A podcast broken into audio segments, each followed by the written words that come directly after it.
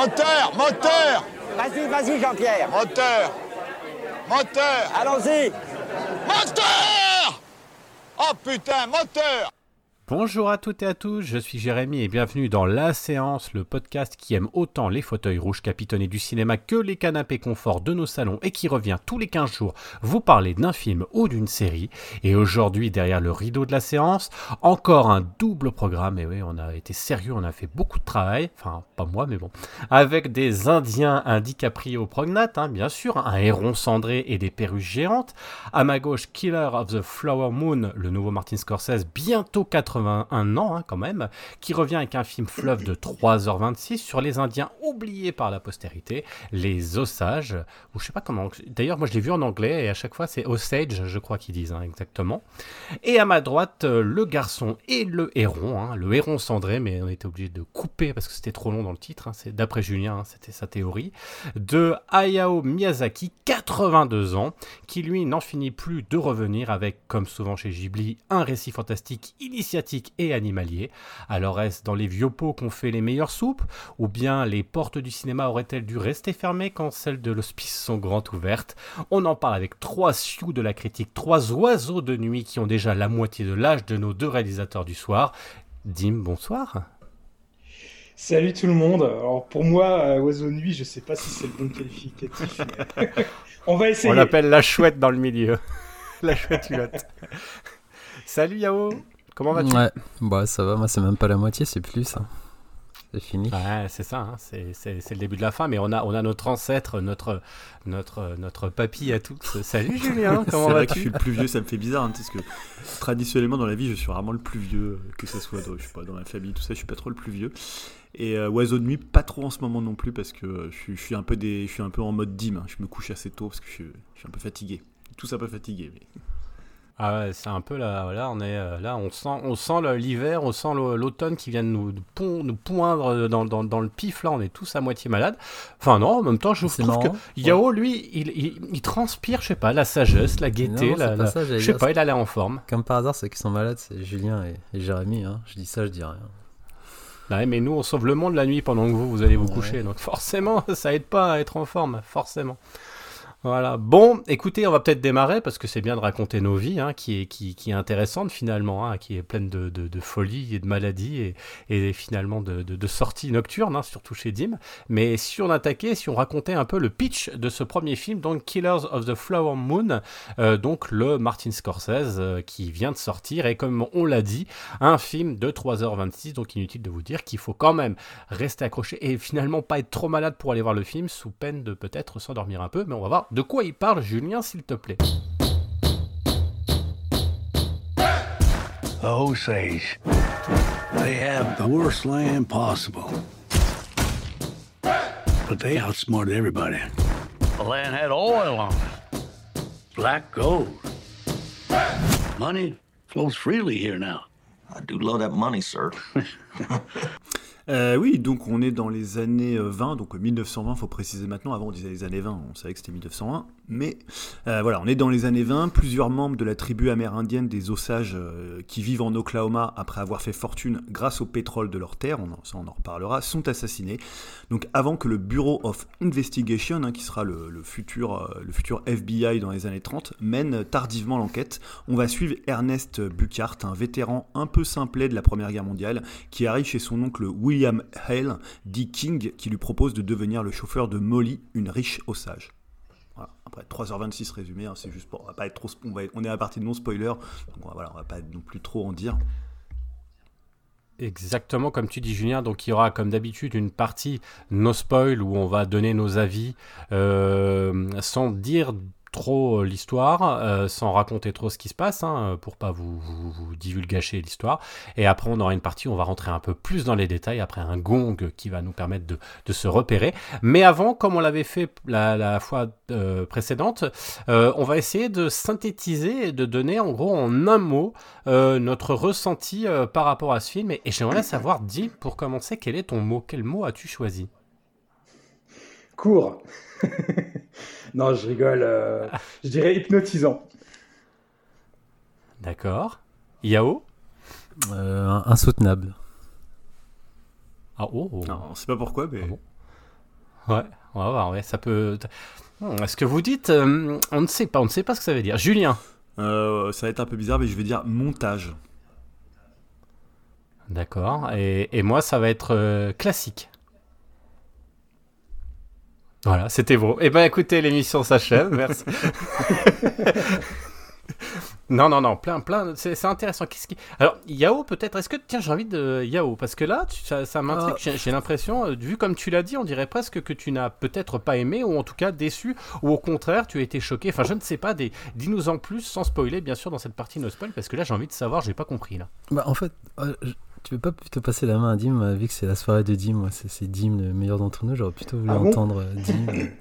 le temps que je C'est ma rebondisse soirée, là-dessus. c'est euh, c'est ma oui. fête. Ah, les politesses mais entre les deux, pas. les courbettes, là, on voit que ça. Ah, c'est, c'est... Ah oui, ouais, J'ai tu envie d'entendre Dim. Ah, qu'on c'est a commencé une certaine émission, euh, voilà, maintenant. Ah, là, Mais ouais. après, je- j'enchaîne si tu veux, pas- Jérémy, mais je, veux entendre Dim. Non, non, mais comme tu veux, écoute, si Dim, tu veux démarrer, vas-y. Et si Yao, tu Ah veux bah allez, garder pourquoi pas. un petit peu de suspense. Allez, vas-y, Dim.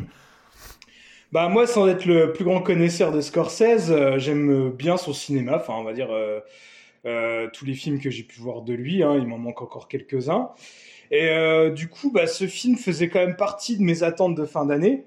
Même bah, si, comme tout le monde, hein, j'avais quand même relativement peur concernant la durée. Et euh, spoiler alerte, hein, spoiler qui n'en est pas un, rassurez-vous. Ma petite vessie a tenu le coup. Je me suis pas même pas barré euh, deux minutes pour aller aux toilettes, ce qui est déjà, à mon avis, un bon signe hein, sur mon avis concernant le film. Et euh, ouais, bah moi j'ai plutôt bien aimé hein, à la sortie de ma séance, et je pense que plus le temps passe, plus je l'apprécie encore plus. Hein, j'ai quand même toujours quelques images en tête, et j'ai quand même pas mal repensé ces derniers jours. Et euh, pour tout dire, j'ai même trouvé que les 3h26 sont bien passées. Hein. Tout à l'heure, en rigolant, je disais le mot court, mais euh, franchement, honnêtement, euh, ça me faisait tellement peur avant d'aller le voir que finalement, euh, j'ai bien accroché à l'histoire et euh, du coup, c'est bien bien passé. Euh, Je pense que voilà, si on arrive bien à rentrer dans, le scénario, ça va, ça passe euh, nickel. Alors le film, euh, il est assez classique, hein, comme tu pouvais dire, Jérémy. Mais euh, je trouve que ça lui va bien euh, parce que euh, bah, il présente quand même une grande fresque historique avec un casting 5, étoiles. Donc forcément un DiCaprio, euh, De Niro et surtout aussi bah, Lily Gladstone hein, que je connaissais absolument pas avant de voir le film et je trouve qu'il crève l'écran. Bah, Il y a aussi Jesse Plemons hein, que j'aime beaucoup, Brendan Fraser. D'ailleurs, ça m'a vachement étonné parce que moi, j'ai pas vu The Whale. Et, je crois bien que c'est la première fois que je le vois dans un rôle aussi sérieux, euh, ce qui lui allait aussi vraiment bien.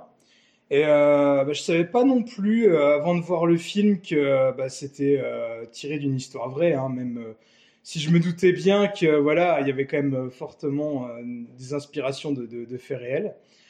Ce qui pour moi le rend encore plus poignant et tragique, hein, parce que c'est pas vraiment le genre de film où on va vraiment beaucoup rire, c'est assez dramatique ce qui se passe à l'écran. Et euh, je m'y connais pas trop non plus euh, sur cette période, mais euh, et je sais pas si c'est un sujet qui a été vraiment beaucoup traité au cinéma, mais j'ai trouvé ça super intéressant moi pour ma part. Donc après, je trouve, c'est dommage parce que j'ai l'impression qu'il marche pas des masses, alors que je trouve que pour moi, c'est vraiment un des très très grands films de cette année qui a un sujet important. Donc, moi, j'ai vraiment bien bien accroché et, je vous le recommande s'il passe encore près de chez vous. Euh, pour le, le succès du film, il a dépassé 100 millions. Après, c'est un film qui coûtait assez cher. Euh, je crois que c'est un budget de 200 millions. Donc, euh, je- apparemment, ça. il- mais ça, je- apparemment, en France, c'est un des gros, un des bons, enfin peut-être pas un des gros, mais un des bons succès de Scorsese. Ouais, non, ça a l'air plutôt, effectivement, euh, plutôt... enfin pour le- la longueur et tout, c'est quand même, euh, Ouais. c'est plutôt un succès, quoi. hein, franchement. euh, Après, le film coûte cher, hein, le film coûte cher. y avoir. Oui, bah c'est sûr, hein, c'est sûr. Yao, tu voulais rebondir Euh, non, j'avais une question du coup là, au niveau de la diffusion. En fait, le film il est passé sur Apple TV en même temps il y a une sortie ciné, c'est ça? Ou il était pas censé Non, non, Il il est pas du tout il passé est pas sur Apple. Non, non. euh, pour l'instant, il a une exclusivité cinéma, mais euh, je pense qu'il arrivera euh, bah, dès, dès que possible sur Apple. Bah, comme Napoléon, j'imagine. Non, mais il y a deux Ah, cas. Il parce y, a, moi je croyais que il y a le cas des États-Unis où je crois qu'il arrive beaucoup plus tôt. Et en France, où tu es avec la Mm. chronologie des médias, donc il- évidemment, ils C'est doivent ça. attendre.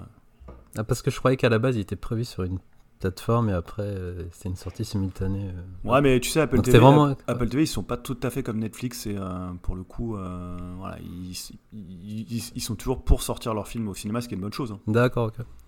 Bon, en France, ça les, handi- ça les handicap parce que le film il arrive super longtemps après, mais. D'ailleurs, ils ont augmenté. Hein. C'est passé de 6 euros à 9,90 Netflix aussi a augmenté, hein, tout- euh, Disney aussi, je Ah, crois. putain, c'est chaud. Spotify aussi. hein.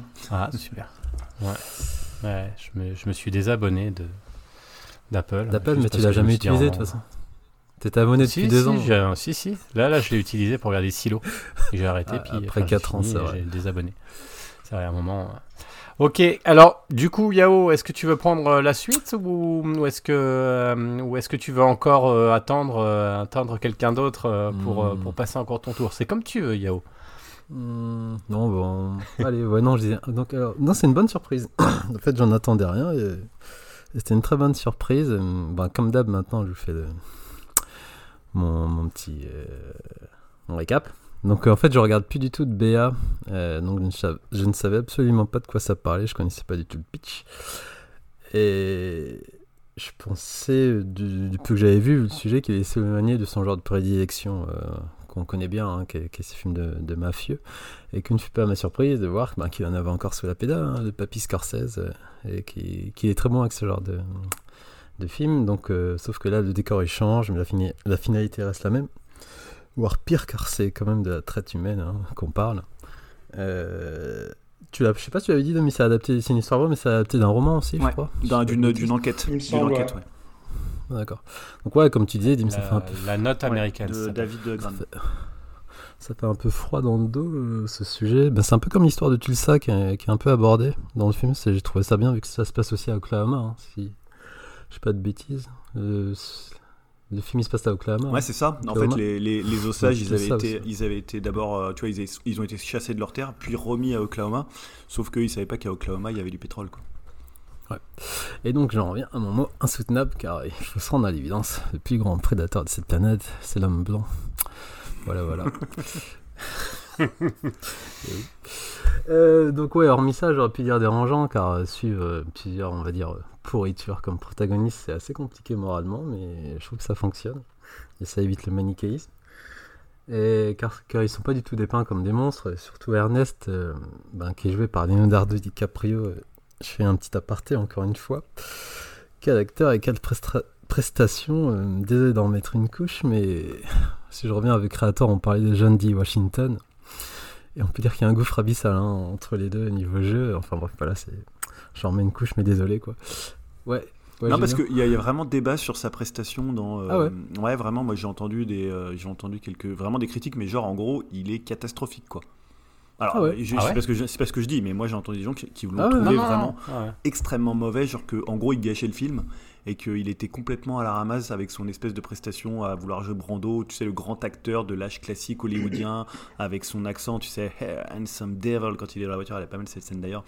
Et euh, voilà, un peu surpris Ah ouais. parce que moi je le trouve plutôt intéressant dedans et euh, voilà. on Je en peux parle. comprendre en fait, euh, je comprends, je peux comprendre, mais ouais. Bah, tu vois, malgré le côté. Mais- Ouais, vas-y. Non, mais c'est vrai que ça m'a surprise que je crois que c'était dans le podcast euh, Ouais. réalisé sans trucage où limite il comparait sa prestation à du Jim Carrey dans Dumb and Dumber ou quelque Ah, chose comme ça. Enfin, faut quand même pas abuser quoi, mais bon. Aïe, aïe, aïe. Ouais. Euh, ouais, je disais, donc malgré le côté lourd du propos, le, film est quand même assez drôle par moments. Je trouvais ça, c'est un, peu un côté de soupape. Et bon, pour revenir au rôle de, de je trouve, je trouve qu'il est un peu con sur les bords et, lâche, et donc c'est ce qui fait la principale. Enfin, c'est ce qui car- caractérise le personnage. Et après, je vois peut-être euh, ce qu'il va dire par rapport à ça, mais je trouve qu'il euh, campe assez bien justement ce, genre de personnage. Puis on en parlait en off. euh, pour moi, Lily euh, Gladstone qui joue Molly, euh, c'était une révélation aussi tant au niveau physique, euh, n'est-ce pas Jérémy que, que prestation. magnifique. ouais. Vraiment magnifique dans le film. Euh, je trouve qu'elle crève l'écran et puis De Niro, ça fait aussi plaisir de le voir euh, comme ça. euh, je trouve qu'il cabotine un petit peu par moment, mais je trouve quand même il, il assure. Et quand on a vu certains de derniers films, comme on évoquait avec Dim, hein, les beaux papas ou je sais pas quoi, donc voilà, ça fait du bien de, de revoir De Niro comme ça. Euh, Bon, bref, je- j'en passe. hein, tout le cast est bon. On, on citait tout à l'heure avec les Brand... Enfin, non, Brandon Fraser, j'aurais peut-être quelque chose à dire là-dessus. Mais le jeune Licto, comme tu disais, euh, Jérémy, ça fait plaisir de le voir aussi. Et puis d'autres acteurs aussi. Euh, donc, moi, je trouve la euh, pareil, de grande classe, aussi un peu classique. Mais j'aime bien la reconstitution des années 20. et Je trouve que c'est très joli. La photo, elle est jolie aussi. Je trouve que c'est assez une ambiance western crépusculaire. euh, J'avais peur de la durée, mais finalement, euh, contrairement à son dernier Irishman, je trouve que ça ne se ressent pas. Euh, Peut-être le temps d'installation euh, prend un certain temps, mais après je trouve que ça va crescendo et le rythme est assez bon. Puis les dialogues aussi, je trouve, euh, trouve c'est bien un bon film de dialogue aussi. Le, fi- le final est sous tension, voire suffocant. Donc non, globalement, je n'en attendais rien et franchement, ouais, ça m'a fait réfléchir après. Mais j'ai adoré, donc je le recommande je pense qu'il est toujours en salle. Enfin, j'espère qu'il est toujours en salle, mais c'est vrai que de 3h26, ça peut faire peur euh, au début, mais je trouve que non, il tient, il, il tient la durée. Puis c'est assez nécessaire, je trouve. euh, enfin, nécessaire. Je, je trouve euh, il y a beaucoup de choses à dire en fait, voilà, par rapport à cette histoire. Donc non, ça, c'est pas trop dérangeant pour ma part. Ok, bah écoute, euh, je comprends mieux ton, ton mot, je vois, c'est plus sur le fond que sur la forme Oui, c'est de fond, que tu disais ça. ça. Voilà, mais c'est ben, très bien, hein, c'est le c'est ça l'intérêt de mettre un seul mot, c'est que du coup ça pourrait fait. Voilà, c'est ça, mais et, et je suis en plus je suis assez d'accord avec toi parce que c'est vrai que le, le- la thématique, en tout cas, enfin le, le- c'est plutôt, euh, ouais, on est assez choqué en sortant quoi, ça c'est sûr, mais on en, on en dévoilera un peu plus quand Ouais, on sera dans la partie spoil. Exactement. Julien, est-ce que Ouais. je ne sais plus ce que tu avais dit toi, c'était J'avais dit euh, montage. Montage. J'aurais pu dire Montage. table Tiens, de ouais, bah, montage, voilà, mais comme c'était deux mots et que j'ai pas le droit, j'ai- enfin trois mots même, j'ai Ouais, dit, dit peut, on a le montage. droit de- on a le droit de table de montage. Non, parce qu'en fait, alors moi je trouve que c'est un film vraiment intéressant, euh, assez fort. Je trouve que c'est un des films de Scorsese euh, récents les plus passionnants que j'ai vu. J'ai pas vu Silence, mais par exemple, moi j'avais pas été hyper impressionné par euh, The Irishman, voilà, qui était à peu près d'ailleurs dans la même durée, je crois. Alors après, c'était pas au Ouais, cinéma, ça, donc long. euh, ouais, c'était pas au cinéma qu'on l'a- qu'on l'avait vu, donc c'était peut-être un Ouais, peu sur Netflix. ouais. ouais, un peu moins, euh, un peu moins fort, surtout que là il y a quand même des images qui sont assez, assez dingues. Mais je trouve quand même que on passe à côté d'un chef-d'œuvre que le film aurait pu être, un peu comme pour Aviator, pour Gang of New York ou pour The Irishman. Je trouve qu'il y a quand même un chef-d'œuvre qui est resté un peu sur la table de montage. Et je vais commencer par ce qui me dérange le plus dans le film, c'est euh, bah, la deuxième partie du film. Euh, Bon, en gros, du film 3h26, il y a une deuxième partie sans trop spoiler, qui est en fait très centrale dans le bouquin de David Grant, qui est la partie sur euh, bah, finalement quand il y a une l'enquête du FBI. Et à la base, en fait, c'était DiCaprio qui devait jouer le rôle euh, de Jesse Plemons, et il devait, en fait, ils ont Ah ouais. réécrit le film différemment euh, pour que DiCaprio joue le rôle, parce que c'était le rôle qu'il préférait. Et en fait, normalement, c'est vraiment l'idée de l'enquête du FBI, c'est vraiment ce qui fonde le bouquin, c'est voilà, l'idée du livre. Et eux, ils ont inversé. Ça, ça me pose pas de souci. Mais en fait, je trouve que, et, et moi, j'ai pas de souci avec les 3h26 du film. euh, voilà, c'est pas, il y a- on peut débattre de la durée en, en- en- globalement d'un film, hein, parce que voilà, je sais que sur Twitter, ça a fait un peu des, un peu des, des grandes vagues quand les gens ont dit ah c'est quand même long 3h26 alors les gens disent Ah, vous avez pas vu le film il y a des jeux, y a des films qui durent 5 heures. Voilà après globalement depuis euh, 50 ans les films sont pas beaucoup plus longs. Euh, je regardais une étude je crois que c'est 4 minutes de plus euh, en 50 ans. Sauf pour les films qui, sauf pour les films qui sont les plus vus c'est-à-dire les 50 films les plus vus de l'année c'est 17 ou 20 minutes de plus euh, que, dans- D'accord. que depuis les années 50 voilà. Donc en fait la durée des films elle est pas voilà il y a toujours des films longs il y en aura toujours. Même si je trouve qu'aujourd'hui on voit des films qui étaient plutôt des films de 2 heures comme des films d'action qui passent sur des formats plutôt de 2h30 2h45 quoi. Voilà. Je trouve que là sur quelques genres de films ça a un peu changé. Donc non en fait moi j'ai pas de problème avec le durée du film mais j'ai un problème avec le montage du film dans cette partie du, du FBI où je trouve qu'en fait cette partie-là, sans trop spoiler, alors c'est le moment où il arrive un peu au règlement de compte, où il arrive un peu au film de procès, et je trouve qu'en fait, tu revois un peu des éléments que tu as vus dans la première partie, que tu as déjà euh, voilà, plus ou moins compris, et je vois pas trop l'intérêt de faire une partie aussi longue et aussi redondante, d'autant que le film, autant il est extrêmement inventif dans la première partie, dans les deux premières heures, autant je trouve dans la deuxième partie, c'est quand même très classique. Alors, tu as dit classique, moi, je, l'ai- je ton, ton mot, Jérémy, je le prends surtout pour la deuxième partie du film, toute la partie que j'appellerais la partie euh, Euh, que je trouve un peu, euh, un peu molle, un peu. Je trouve que là, euh, pour le coup, Scorsese, il fait bien ses 81 ans, quoi. Autant la première partie, je la trouve vraiment intéressante, autant après, voilà, cette partie-là, moi, j'ai un peu de mal à la comprendre. Le côté un peu solde de l'ardoise de, de la mort des osages. euh, voilà, je me dis pourquoi ça prend autant de temps.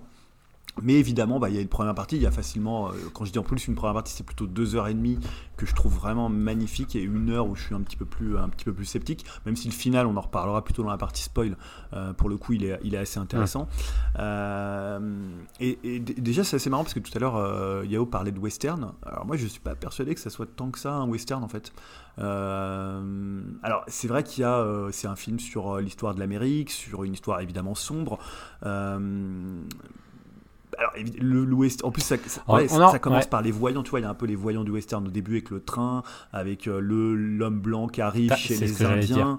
Euh, il y, a, y a tout un tas d'éléments qui rattacheraient le film au genre du western mais en même temps si on regarde bien c'est quand même un film qui se passe au début du 20e siècle après, la première guerre mondiale ce qui est pas trop le enfin, généralement les films de western c'est plutôt 19e siècle c'est plutôt fin voilà c'est plutôt la conquête vers euh, la, la, ruée vers l'or. À partir de 1960 ouais. 1800 1800 1860 tout à fait. En plus, il y a de la technologie, tu vois, il y a pas de, il y a des voitures, euh, il y, a, y a une espèce de poursuite où il parie sur des voitures. Enfin, il y, a une scène comme ça. Il y a la richesse en fait des ossages. On en parlait tout à l'heure. Les ossages sont devenus riches parce que euh, là où on les avait parqués, il s'est avéré qu'il y a du pétrole. Donc, c'est pas du tout les Indiens qui vont être euh, dans un premier temps persécutés, même si on peut comprendre qu'il y a des blancs quand même qui gèrent un petit peu leurs affaires. Mais c'est quand même eux qu'on, bah, on en parlait. Molly, elle a une, elle a comment une, un, un chauffeur. Elle a des beaux habits. Voilà, ils sont quand même dans une situation qui les distingue des, euh, on des Indiens traditionnels. Et euh, moi, je trouve que c'est beaucoup plus en fait un film de mafia. C'est-à-dire tout le personnage de. Ah oui, euh, oui, je suis d'accord. Voilà, le personnage Mais- de, de De Niro, c'est vraiment un peu, euh, tu vois, le, Ce que le, je disais, le hein, capot. le casino ouais. affranchi euh, Carrément. indien. Quoi. Carrément, un moment, il gère les petites affaires de toute cette petite communauté. Alors évidemment, il y a le, il y a le, il y a le massacre des, des Indiens en, en- en toile de fond. Et c'est là en fait que je trouve que finalement le film est plus intéressant que si c'était un simple western ou un western euh, à la Scorsese. Euh, c'est qu'il est vu du point de vue des blancs. Alors ça, je sais que ça a aussi été un débat euh, sur la question de comment tu représentes. Alors il y a des gens qui disaient oui, mais c'est encore des blancs qui font des films sur les osages. Tu sais, c'est toujours le, la question. Alors bon, qui, qui ferait un film de deux heures euh, pour réunir autant de monde et pour parler justement de la, cause des osages. Et je trouve que la force de Scorsese, c'est justement, il, à la fois il, le- il le met du côté des, il met du point de vue des blancs, mais en même temps c'est un hommage totalement, euh, enfin, tout- enfin c'est un, hommage dingue à la communauté osage. Enfin tu vois, il y a toutes ces images en 4 tiers euh, quand tu les vois. Alors et à la fois ces images de, en 4 tiers quand tu les vois en famille. Il y a ces images des morts des osages que moi j'ai trouvé hyper impressionnantes et vraiment euh, terrifiantes quand tu quand tu les vois, la façon dont il les filme. Et en même temps, euh, il déteste littéralement les deux personnages, que ce soit euh, le personnage de De Niro, euh, King, et que ce soit euh, DiCaprio. C'est-à-dire ces deux personnages qui sont, ils sont complexes. On en parlait tout à l'heure pour DiCaprio. Moi, je trouve justement qu'il est assez bon parce que il a ce côté en fait où tu sais pas s'il est complètement crétin, si il est vraiment amoureux de. Molly, est-ce qu'il est amoureux de Molly, est-ce que finalement il est, euh, c'est un type qui calcule, est-ce qu'il est simplement sous la coupe de euh, du, du, diabolique euh, du diabolique King, De Nantes. ouais. Ouais, tu vois, est-ce que est-ce qu'il se fait vampiriser? Est-ce que finalement c'est juste un, un pauvre type qui cherche la fortune et la richesse et qu'il a trouvé là le moyen de l'obtenir? Et je trouve qu'il le joue assez bien, c'est-à-dire qu'il a ce côté à la fois tu sais un peu tu sais, séducteur de bar quoi. Le mec euh, a quand même ça. un petit peu beau gosse. Le vieux beau, ouais. je, je parlais de cette scène où il est dans la voiture la première fois qu'il conduit Molly, où il est là, il lui dit ouais handsome devil, il a cet accent. Alors évidemment il, il cabotine évidemment, il en fait Bah, des tonnes un peu- ouais, mais l'accent moi je le trouve assez dingue et je trouve que cette scène elle est super bien et en même temps elle elle est un peu là, un peu hautaine, elle en rigole un petit peu et en même temps euh, elle va se laisser, elle va se laisser euh, séduire quoi. Et euh, et euh, ouais, donc c'est pour ça que je trouve que le fait qu'il ait une détestation du personnage, qui ce soit un film assez très très politique, très très punk finalement dans la première partie, je trouve que ça enlève toute critique qu'on pourrait avoir sur le fait de le représenter euh, du point de vue des blancs. Je veux dire, personne personne va trouver que dedans ils sont euh, cool ou qu'ils sont, euh, tu vois, comme des, c'est pas comme des gangsters en fait. Tu vois, ils ont pas ce côté un peu grandiose des gangsters. On voit que ce qu'ils font en fond, c'est un, un génocide. Alors ça a pas la, ça a pas le nombre du génocide, mais c'est des, c'est des meurtres. c'est une manière de désintégrer une communauté. Et je trouve que c'est ça qui est hyper intéressant dans le film, c'est que en fait ils ont une manière de s'intégrer à la communauté par le mariage, par des arrangements, par un- tu vois, ce côté, ce côté euh, de, de, de Niro où il est un peu le- le- l'espèce de pape de la, de la ville, il- tout, tout passe un peu par lui, il fait jamais les basses besognes et en même temps il désintègre complètement une communauté, il extermine une communauté en s'y étant intégré. Donc il y a une espèce comme ça de processus euh, de- du capitalisme et de la façon dont l'homme blanc euh, arrive sur la terre des Indiens qui est encore plus presque plus cruel en fait que, euh, la manière de, de simplement d'exterminer euh, d'exterminer euh, les Indiens quoi. Euh, voilà, après je pense qu'on va peut-être rentrer dans la partie, une fois que tu auras donné ton avis sur la partie spoiler, donc moi je vais peut-être m'arrêter là sur mon avis. Moi je Ouais. trouve que c'est un, un- un grand film, mais qui est un peu resté en table de montage. Est-ce qu'il aurait fallu faire plus court ou plus long? C'est toujours le débat, un peu comme Game of New York était un peu euh, cassé par, euh, par, Wen- par, par Weinstein. Euh, voilà, je trouve que c'est un film vraiment hyper passionnant, intéressant, très très fort, mais en même temps un petit peu bancal. Ouais, moi je vais juste revenir bah, pour le western en fait. Ouais, c'est plus pour- c'est pas si c'est la forme, c'est plus le côté iconisation, iconisation de certains persos, tu sais, euh, typiquement dans le Oklahoma avec les, avec les chapeaux, tout ça, la façon dont ils, ils se mouvoient, tu vois, la façon dont ils bougent, la façon dont ils parlent, tu vois, je trouvais que ça faisait une sorte de. un peu western, mais c'était pas tant dans la forme en fait. Ah ouais, mais après, je suis d'accord avec ça. Tu vois, le début où tu le vois Ouais. l'arrivée du train avec toute la foule, c'est un truc très, c'est un plan très, très western. Quoi. Ok, bah merci Julien. Bah, je vais je vais terminer mon avis. Moi, j'avais dit classique parce que pour moi, alors c'est vrai qu'on a dit euh, Papy, euh, on parlait euh, par Papy Scorsese, mais quand je dis film classique, il faut voir que toute l'équipe, en fait, c'est hallucinant. C'est une équipe de, de personnes qui ont fait ce film qui sont autour de le plus jeune, il a 78 ans, quoi. C'est-à-dire Ah que on a Scorsese, effectivement, bah, le réalisateur. On a à la musique, c'est Robbie Robertson qui doit avoir, je crois, 78 ou enfin, il approche des 80 ans. On a Thelma Schumacher qui, a, qui fait son montage depuis toujours, qui a 82 ans. Euh, au scénario, c'est Eric Ross qui a 77 ans. Enfin, vraiment, on a un film qui est euh, foncièrement un film de vieux, quoi. Alors, j'ai pas dit que c'était un vieux film, j'ai dit que c'était un film classique. Mais vous voyez ce que je veux dire C'est-à-dire qu'on a des gens qui sont vraiment âgés et qui font le film. Et ce qui est marrant, et comme tu le dis, Julien, c'est que ça se ressent pas forcément euh, un peu à la Fukazaku euh, dans ses derniers films, quand, quand il faisait ses, ses films à la fin, où on aurait cru un jeune, un jeune mec de 20 ans euh, qui faisait des, des, des, des films de dingue où ça tirait partout. Là, on a un petit peu, enfin moi, c'est c'est un classicisme absolu du cinéma euh, qui fait plaisir à aller voir. D'ailleurs, il faut le voir au cinéma parce que Ah ouais. il y a des plans. Alors, quand on parlait de western, moi j'aurais appelé ça du néo-western, c'est-à-dire qu'on a effectivement tous les plans iconiques du western. Euh, on a les Indiens, on a effectivement, comme tu disais, le train. On a les grandes plaines, on a les champs indiens, on a l'histoire quelque part. on a le, le, à un moment, on a le chapeau, hein, le, le Ouais, le chapeau qui est offert. hein, le- donc, en fait, on a tout, sauf qu'il y, y a une sorte d'inversion des rôles, en fait, puisque là, ici, ce sont les Indiens quelque part qui sont riches et ce sont eux les moteurs de l'action et véritablement l'enjeu, la quête principale, c'est la richesse des Indiens. Euh, alors que normalement, c'est plutôt, enfin, c'était déjà ça quand les Indiens avaient les terres, mais là, ils ont l'argent, ils ont le pétrole, et quelque part, il faut trouver une solution euh, euh, dans notre époque moderne euh, pour les garder. Donc, cette espèce d'équilibre sordide et, sordide et fatali- fataliste de, de Niro, en fait, qui doit équilibrer entre les meurtres, entre il faut que je les garde, mais en même temps, il faut que je les tue. Donc, c'est horrible, en fait, quand on y pense. hein. La situation est horrible, c'est de la manipulation et du calcul. On n'ira pas plus loin là-dedans, mais en fait, c'est un film, effectivement, qui est hyper foutraque. En fait, ça commence comme un néo-western, mais en même temps, comme tu le disais, c'est aussi un film historique parce que c'est basé sur une histoire vraie, avec une reconstitution totalement minutieuse de, de, de, du lieu, de, l'époque. Euh, moi, j'adore quand il y a des films qui parlent effectivement du FBI et de la création du FBI parce que on voit les enquêtes au départ qui sont hyper scabreuses, euh, que la police, de toute façon, bah, c'est compliqué parce qu'on est quand même dans la mafia, donc elle laisse tout faire et on sait et on comprend que dès que le FBI arrive, que là, bah, c'est autre chose, quoi. La police des polices, euh, forcément, ça va, ça va apporter d'autres éléments. Donc, finalement, on est porté dans ce film hyper classique, qui passe du film historique, du film d'enquête, du film euh, du polar, euh, du film d'en- enfin voilà, on est dans, tout ça en fait, on est dans, dans, ce film de justice et de procès aussi à la fin, hein, même voilà avec des, des équilibres plus ou moins réussis, comme tu disais, je suis assez d'accord avec toi Julien, il y a des parties qui sont un peu différentes et qui font qu'il y a plusieurs films en un, mais en attendant, c'est un film, euh, comment dire, qu'on qu'on voit plus au cinéma, c'est ça que j'adore, c'est-à-dire que quand il y a un Scorsese, il y a que quelque part Scorsese qui peut proposer des choses comme ça avec des acteurs. On parlait, alors je suis hyper surpris d'entendre qu'il y ait des gens qui ont pu dire que DiCaprio jouait mal, parce que forcément il va pas faire le beau gosse puisqu'il joue un, un pourri. Donc forcément un pourri, alors on en reparlera, un pourri ou pas, on sait pas trop. En tout cas, un, enfin un personnage qui, qui est qui, qui est complexe qui est complexe. Et c'est ce que vous disiez tout à l'heure. Tous les personnages sont complexes. Et c'est ce qui fait la richesse du film. Et De Niro est complexe aussi parce que tu le vois comme un papy gentil et, euh, et tu pourrais te dire il est gentil quelque part. Après tu dis ah peut-être pas quand même. Et puis des fois tu dis ah quand même est-ce que donc c'est ça cette folie et jusqu'à la fin parce que c'est c'est un moi ce que j'ai retrouvé aussi tu disais de l'humour enfin on est face à presque du Cohen euh, du Ouais, c'est ça. des ouais. frères Cohen quoi dans le film c'est à dire qu'on a la en fait c'est la bêtise c'est tellement mais des fois gros et bête tu te dis mais c'est attends Oui, c'est plus ça. Ça peut pas marcher. C'est ça, c'est plus. C'est pas possible. Quoi. gros, plus ça même passe. Les en Indiens, fait.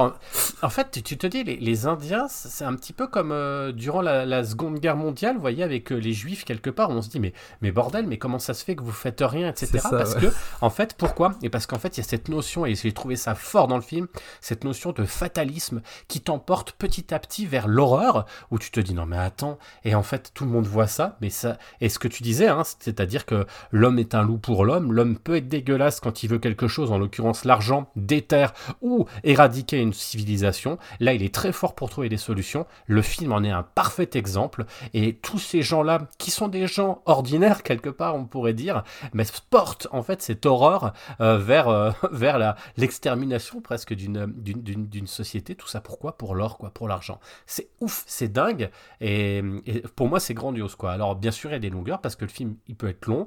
Il y a des déséquilibres, mais en fait, là, on est une équipe de, de- comme je le disais, hein, de, de gens qui connaissent le travail, qui connaissent le cinéma, qui font du cinéma depuis, depuis bien avant qu'on naisse. hein. On dit, des fois, on dit on est des vieux, machin. Là, on a du vieux qui connaît le cinoche, qui te font un film qui est complètement anachronique par rapport à tout ce qui sort à l'heure actuelle, où tout est calibré, synchronisé, tout est hop, on, sort le film, on sait déjà comment ça va se finir. Là, c'est pas tant. Enfin, on est dans un film où Scorsese, de toute façon, il a plus rien à prouver à personne. Alors, oui, euh, il y, a, y a des petites faiblesses, mais putain, mais franchement, voilà pourquoi on aime le cinéma et profitons de Scorsese parce que je sais pas s'il en fera encore, mais c'est là où on reconnaît quand même le talent et les grands, les, enfin, moi voilà, enfin entre Spielberg et lui, alors avec d'autres, hein, mais c'est pour ça qu'on va au cinoche et c'est là où t'as la banane quand tu ressors, tu dis putain j'ai vu un classique quoi. Alors un classique, pas un énorme classique, mais un classique quand même. Voilà, voilà, enfin mon, mon ressenti. J'espère que j'ai pas trop spoil, mais bon, euh, voilà, Non, voilà, non. voilà ce que j'avais à dire, c'est pour ça. Non, pas du tout. On passe à la partie spoil, ça vous va? Eh ben on est parti alors. Alors partie spoil, euh, est-ce que vous... Moi j'aimerais bien qu'on prenne le film à rebrousse-poil, et... parce que moi ce qui j'ai trouvé génial c'est la toute fin. Je sais pas ce que vous en avez Ouais. pensé. Bah, Alors, ouais, la toute la fin, tu parles de quoi? Ouais. Tu parles de la partie radio ou de la partie vraiment le dernier plan euh, avec le plan Euh, bah alors moi j'ai adoré la partie radio en fait où finalement on a le, on brise le, enfin on brise le quatrième mur et puis on se retrouve effectivement dans une à la radio et on raconte euh, comme une émission, comme un- une émission de radio avec les bruitages etc. Ouais. En fait euh, la fin euh, euh, qu'on voit même pas mais la fin presque avec un ton humoristique de ce qui s'est Ouais, passé ouais. réellement. Je sais pas, que- qu'est-ce que vous en avez pensé vous? Ben, ouais, Ah bah, c'est surprenant. hein. Enfin, c'est surprenant quoi de, de voir tout ça. Puis même au niveau de la réalisation, tous les bruitages qu'on peut voir euh, qui défilent à l'écran et tout, c'est bien fait. Euh, je trouvais que c'était cool que ça remplace, parce que généralement dans les- ce type de film euh, tiré d'histoires réelles, euh, le, le film s'arrête toujours sur un espèce d'écran avec un texte Mm. qui explique le destin des personnages et tout. Et là, en fait, c'est à peu près la même chose mais euh, visuellement qui est, qui est largement plus euh, pertinent, et oui, qui a un côté méta. En plus, c'est euh, le, le speaker qui explique, on va dire, tout le destin des personnages, c'est Scorsese lui-même. Ça, ça m'a surpris. Et non, j'ai trouvé ça très fort. Et finir un film comme ça, enfin, ça laisse aussi encore pas mal d'images dans la tête et tout. Et c'est, j'ai trouvé ça vraiment original, quoi. Ouais. Vraiment cool. Et justement, vous en pensez quoi de son intervention? J'arrive pas à me prononcer là-dessus, justement. Scorsese, qui, en gros, qui finit euh, l'intervention. Bah, À c'est le côté méta, enfin, c'est le, narrateur, quoi. Depuis le dé- ça fait euh, 3h20 qui t'explique, enfin, qui te narre euh, une histoire, et là, en fait, il la conclut euh, de visu. Enfin, j'ai trouvé que c'était, c'était assez bien, bien vu, quoi, marrant, quoi. Euh, moi. Et je pense que Non, vas-y, vas-y. Ouais, euh, non.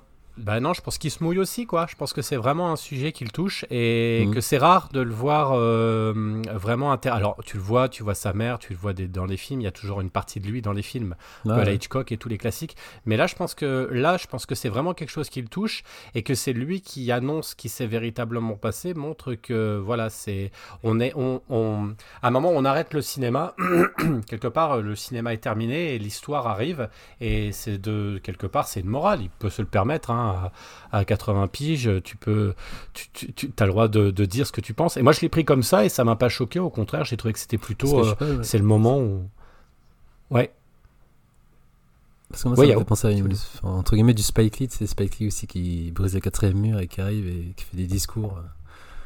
Je crois que c'est déjà arrivé dans ses films où il donne son point de vue. Enfin, hormis euh, son point de vue global, mais je veux dire, vraiment, il arrive face caméra. Je sais pas si, non, je sais pas s'il a déjà fait du coup, j'ai un doute.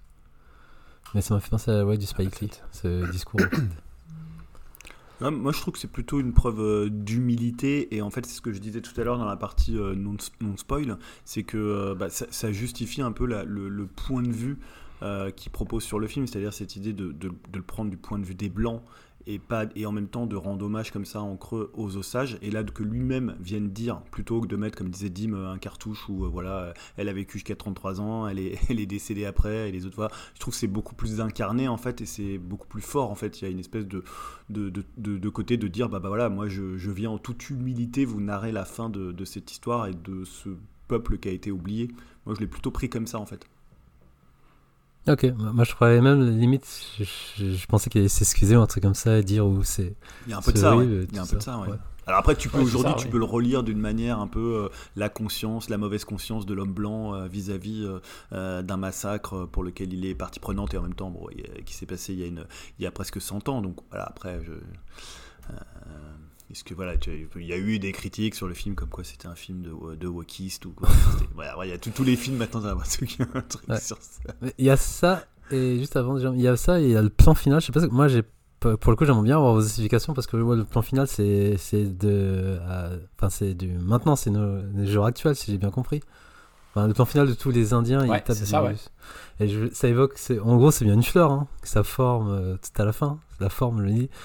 Ils sont tous nombreux, on les voit de, de vue de haut, et je me dis, ça fait une sorte de forme. On me dit, c'est la fleur, mais je sais pas si j'ai bien compris. Je, je comprends pas la symbolique, en fait, de ce plan final. Ouais, moi je dois dire, c'est pas le plan en- qui m'a le plus. euh, tu vois, je sais que plein de gens étaient hyper touchés. Moi j'ai l'impression que ça faisait un peu gaz de France, tu sais, quand euh, ils font un Bah, en truc. fait, j'ai pas trop compris. Enfin, si, je, je pense quand même.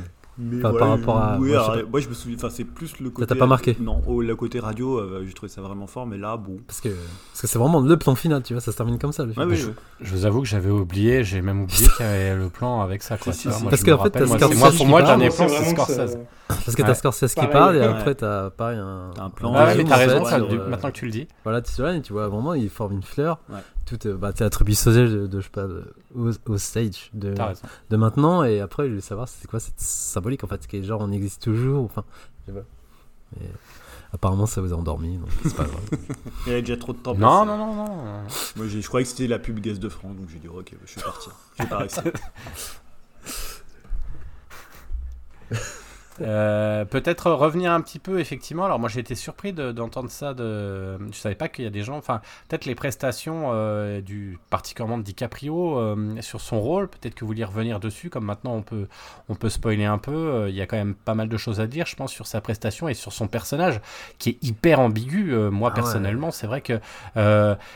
Enfin, selon moi, enfin, je sais pas ce que vous en pensez, mais donc euh, il joue le rôle effectivement d'un Béné. Euh, Julien, ouais, non, mais je dire, vais pour. Non, c'est juste pour prendre la parole. Ouais. Mais euh, il joue le rôle d'un Béné qui revient de la guerre. Et, mais dès le départ, moi, je me suis dit, au début, j'étais surpris en voyant sa tête. Parce que, encore, comme, comme souvent, j'ai pas du tout vu le film, je savais pas du tout de quoi ça parlait. Ouais. Et j'avais juste vite fait les bandes annonces. Et moi, je pensais vraiment que c'était le gentil de l'histoire. C'est vrai que dans la bande annonce, il vraiment pas le- des mains comme ça, c'est marrant.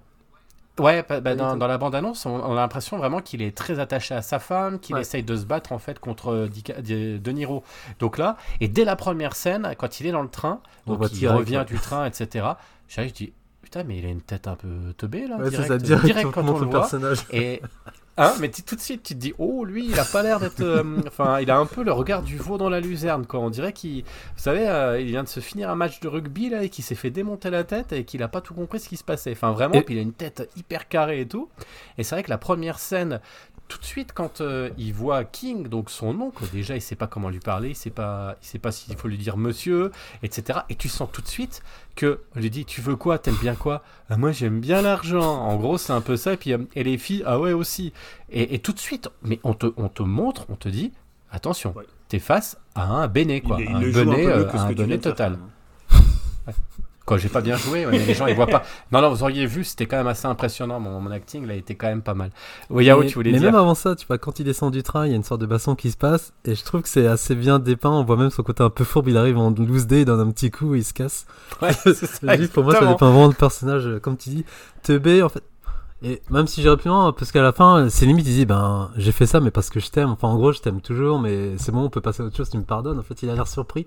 Bah, pourquoi il se casse, en fait? Ouais. Tu vois, genre, à la fin, il dit, c'est bon, j'ai, j'ai, euh, j'ai, enfin, j'ai une bonne conscience maintenant, j'ai tout dit euh, au juge, maintenant c'est bon. euh, Et, c'est- et Ouais. dans son regard, j'ai l'impression, bah, pourquoi elle se casse en fait? Et pourquoi elle reste pas avec moi, tu vois? C'est ça que j'ai. Enfin, je sais pas, moi j'ai vu comme ça, Alors tu vois. Genre, il était surpris que ça fait des mois qu'il essaye de la tuer, quoi. ça. Parce qu'on a beau dire, quand il y en a qui disent Ah, mais on n'est pas sûr, et tout. Et il lui met quand même la drogue, hein. Il faut, faut pas se leurrer. Ouais, c'est ça en Puis plus. quand, euh, quand, quand De Niro lui dit euh, faut accélérer maintenant, hein, faut y aller, euh, il y va, quoi. hein. Ouais, Le Julien. mec, il- ouais. Non, parce que en fait, moi, ce qui était surprenant, c'est quand j'étais dans le film, je, je le trouvais sincère pendant le procès. Donc c'est pour dire que moi, j'ai trouvé qu'il était bon. Et c'est qu'après, quand euh, tu vois, après le, le temps faisant euh, son œuvre dans ta tête, quand tu penses à un film, tu te dis ouais, c'est peut-être lui la plus grosse ordure, parce que au moins, toi, De pourriture c'est une ordure, hein. mais tu lis clair Ouais. dans son jeu. en fait. il assume en fait. Ouais, et puis tu vois clair dans son jeu. Et euh, tu sais, en fait, je, je sais pas, moi j'ai du mal à comprendre comment les gens l'ont trouvé mauvais. Et je trouve que c'est un peu. Tu parlais du, du Spielberg tout à l'heure. Et je me rappelle, c'était pareil pour euh, Michel Williams. Et euh, je pense que c'est un peu les deux mêmes prestations dans le sens où c'est deux personnages. euh, en fait, dedans, Michel Williams. Michel- pour, pour, euh, ouais, dans, dans Fableman, Michelle Williams qui joue la mère de Spielberg, où on disait qu'elle en faisait des casques, qu'elle jouait mal, etc. Alors que moi, enfin moi aussi, j'ai trouvé qu'elle était épatante. Il y a une Bah, scène de que, danse ouais, qui est splendide. Parce qu'en en fait, elle surjoue le bonheur en fait. Ouais. parce qu'en fait c'est quelqu'un qui est pro- profondément dépressif. Et lui il surjoue le mec tu sais un peu cool un peu beau gosse un peu qui, qui, qui va séduire qui, est- qui va faire des affaires. Alors qu'en fait tu vois il, il, a il a l'air de rien en fait. Il est c'est un peu c'est un crétin quoi. C'est un crétin. Et c'est un ringard, un gar Ouais. nul, donc il joue, le, il il se la pète, surjoue mais il rien surjoue le mec qui se la pète en fait. Exactement. Et je, trouve que c'est un peu, tu vois, deux mêmes styles de un peu de non-jeu qui vont complètement après où la façade va s'effondrer parce qu'à un moment donné ils vont être rattrapés par, par leurs méfaits, par ce qu'ils font. Alors euh, évidemment dans le Spielberg c'est totalement différent le personnage, mais là à un moment donné euh, DiCaprio il est rattrapé en fait par euh, sa cruauté, par son côté sombre et par l'influence totalement diabolique qu'a King, qu'a le, le personnage de, de De Niro sur lui en fait. Et puis c'est une sacrée girouette aussi, il arrête Ah pas. bah c'est ça, en carrément. fait, Un ouais, coup, c'est je suis pour le FBI. le mec, on sait pas. euh, Un coup, il est avec le FBI, un Ouais. coup, il retourne sa veste à la dernière minute et tout. euh, Le truc avec la voiture là, quand ouais, il veut faire la il a- dernière arnaque à la voiture là avec la.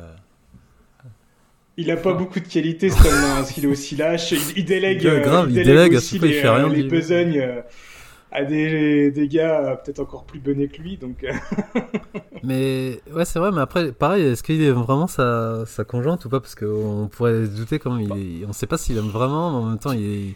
bah, comme disait pour c'est avec lui, ambigu. hein. Ouais, c'est très ambigu. Et pareil, elle, Tu vois bien. pourquoi elle reste Ouais. en fait? Enfin, tu dis pourquoi elle reste. Si même elle est attachée à lui à la fin, tu vois, euh, après tout ce qui s'est. Allez, ah, Ouais, je pense.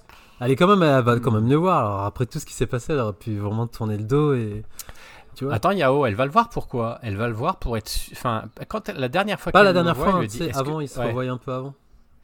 Mais je pense qu'elle est amoureuse, elle, pour le coup. Elle, elle est vraiment amoureuse et puis. Parce qu'elle se Il méfie de lui quand même. assez. La, la vision des Indiens. Alors, c'est vrai qu'il y a des choses que, qui sont réelles, c'est-à-dire que les Indiens. euh, alors, je vais pas faire le. Ouais, ouais, le ouais, je vois ce que tu veux dire. C'est vrai que que en fait les Indiens ils ont un gros problème avec l'alcool en fait c'est une des ça, ça les ça, ça les a tués en fait l'alcool ils ne supportent pas l'alcool et ça les ils sont alcooliques très très rapidement et c'est vrai que si tu sais pas ça alors euh, c'est très bien montré dans le film mais sans l'expliquer véritablement il y a un vrai problème d'alcool et de et et, et de, de dépression, dépression, en fait parce que forcément ouais euh, euh, faut pas oublier quand même que que bah euh, c'est quand même bon les maladies qui ont emporté on dit souvent enfin voilà l'histoire de- des Indiens c'est assez horrible hein, parce qu'il y a quasiment toute la population indienne qui a été décimée en l'espace de quelques, de quelques années parce que surtout à cause des maladies, c'est pas forcément à cause des guerres des Européens, hein, c'est surtout parce qu'ils ont été malades, ils ont chopé plein de trucs. Mais après, quand ils ont été parqués, hein, ils ont été vraiment parqués, c'est vrai qu'il y a eu la mélancolie, comme on, comme on dit, hein, c'est-à-dire la dépression, et l'alcool, et les deux étaient liés, et du coup même les, les boissons étaient interdites dans, euh, enfin étaient interdites parce que parce que les- ils ils tombaient vraiment là-dedans. Je pense que là, on est quand même, c'est très, ils ont de l'argent, mais ils sont totalement dépendants en fait. Et d'ailleurs ils, ils ont rien droit de faire sans euh, le, le- le poids en fait. Bah là en l'occurrence euh, de, de King qui est joué par De Niro. Mais en fait ce sont des quasiment ils sont représentés comme des enfants euh, qui sont là qui sont tristes. C'est d'une tristesse. Ils Mm. sont riches mais ils se font chier ils sont tristes. Et ils disent rien parce que c'est ils sont ils sont comme on dit c'est des esclaves. Alors des esclaves hein. ils sont dans des prisons euh, des, des, des, des prisons dorées quoi. Ouais, Ouais, d'ailleurs, il y y a, deux, peut-être deux scènes où un membre Molly doit aller demander, en fait, pour avoir de l'argent, Ils sont obligés Ouais, d'aller, alors je sais pas si c'est une banque ou si c'est. euh, tu vois, Ouais, la banque. euh, donc c'est un blanc qui leur prête de l'argent et euh, je suis Ouais. totalement d'accord avec toi. C'est-à-dire d'un côté ils sont massacrés et en même temps ils se- ils s'autodétruisent en fait. C'est-à-dire que l'argent les autodétruit, l'alcool les autodétruit. Euh, en fait le côté de l'Indien, tu sais l'Indien qui est un peu euh, proche de la nature, en harmonie avec la nature, c'est pas du tout ce qui est montré là. Là c'est vraiment des, des hommes qui sont qui commencent à être détruits par le capitalisme et par l'argent. Alors beaucoup évidemment beaucoup moins que, que, que les blancs, mais euh, c'est pour ça qu'aussi le film est assez complexe, c'est qu'il les montre pas non plus euh, dans une harmonie totale avec la nature. Quoi. Ils sont, comme tu dis, ils sont dépressifs, ils sont alcooliques, euh, ils, font, ils se détruisent eux-mêmes. Quoi. Ils se détruisent, les femmes, euh, c'est compliqué. Enfin, c'est ouais, ouais, ouais, Yao. Et du coup, ouais, pour revenir à la conclusion, euh, la finalité par rapport euh, au montage pour la radio. Là, c'est pas- quand je disais insoutenable aussi, c'est pas la finalité, c'est en gros ceux qui étaient en prison s'en sortent encore mieux euh, que, que, que les tribus en fait. Tu vois, King il sort Bah pépé, ouais. il revient. Et puis, DiCaprio, en fait, ils vivent vieux en ouais, fait. ils vivent Alors jusqu'à de leur belle mort. Quoi. Ils meurent, alors Ouais, que voilà, alors morte que à Ouais. Molly, elle 300. meurt, euh, je crois, du diabète, je sais pas quoi, en fait, tu vois, et ils crèvent direct. Et eux, ils ont, en gros, ils ont une belle vie, quoi. Ils ont une petite pa- passage en prison et ça va tranquille, quoi. Ah oui, oui, carrément. Ça Ah, c'est horrible. C'est horrible. Ah, la morale, elle, est- elle est Ouais. violente, hein, ça c'est Mais en clair. même temps, j'ai envie de dire, c'est un petit peu la réalité, tu vois. C'est pas enrobé de. Voilà. Bah, tout le monde, tout le monde s'en fout de leur mort. euh, comme disait Julien aussi, il y a aussi, il y a quand même une scène, euh, enfin, une espèce de passage où on voit plein d'exécutions comme ça, hyper sommaires Ouais. dans la rue, ça, ouais. et euh, qui s'enchaînent avec des, des scènes du quotidien, comme euh, voilà, comme juste pour dire, bon bah, on a déjà oublié, on s'en fout, Et toutes on ces. tourne la page et on passe Et à autre toutes chose. ces exécutions, exécutions, ça vient de King ou c'est en gros parce que j'ai un peu de mal avec les flashbacks. Tu sais, on voit des situations genre, euh, je crois qu'il y a un gars qui est habillé tout en blanc qui se fait buter, je sais plus qui c'était comme personnage. T'as les Indiens, on, on sait qu'ils se font buter, mais ça s'en- ça s'entrelace quand dans, dans le récit en fait. Parce que j'avais un peu de mal avec euh, cette temporalité de certains personnages. euh. Moi, j'ai l'impression se font qu'il y, a- buter. il y en a beaucoup qui sont commandités par, euh, par King. hein. Ouais. Tu vois, Bah, alors notamment, après, tu vois, le Majoritairement, c'est tout ce qui gravite autour de la famille, en fait, puisqu'il y a, y a quand même une grosse famille avec les quatre sœurs, euh, mais il y a aussi tout, Oui, à tout, chaque fois font les chefs aussi, les anciennes chefs de, de tribus en fait, qui ont, qui, qui, qui, qui sont les, bah, les, les principaux, euh, pas actionnaires, mais en tout cas les, ceux qui, qui, qui détiennent en fait euh, le, le, le- comment dirais-je, le, le, le pétrole en fait. Donc du coup, bah King, mais il y en a de toute façon. Enfin, je veux dire, King est un salopard, on est d'accord, mais c'est le chef des salauds et il le cache pas trop. Vous avez effectivement DiCaprio qui est un salaud, un moi que, qui reste un Bah, petit peu son en frère comme hein, ça, mais qui est, parti. qui est- le frère. Alors lui, le frère, il a même pas été en Le prison. frère, il c'est passe au travers, il passe au travers de- Le mec, du filet. Putain, mais tu il vois, a tué de passe 100 tranquille. fois la sœur de Molly. Ouais.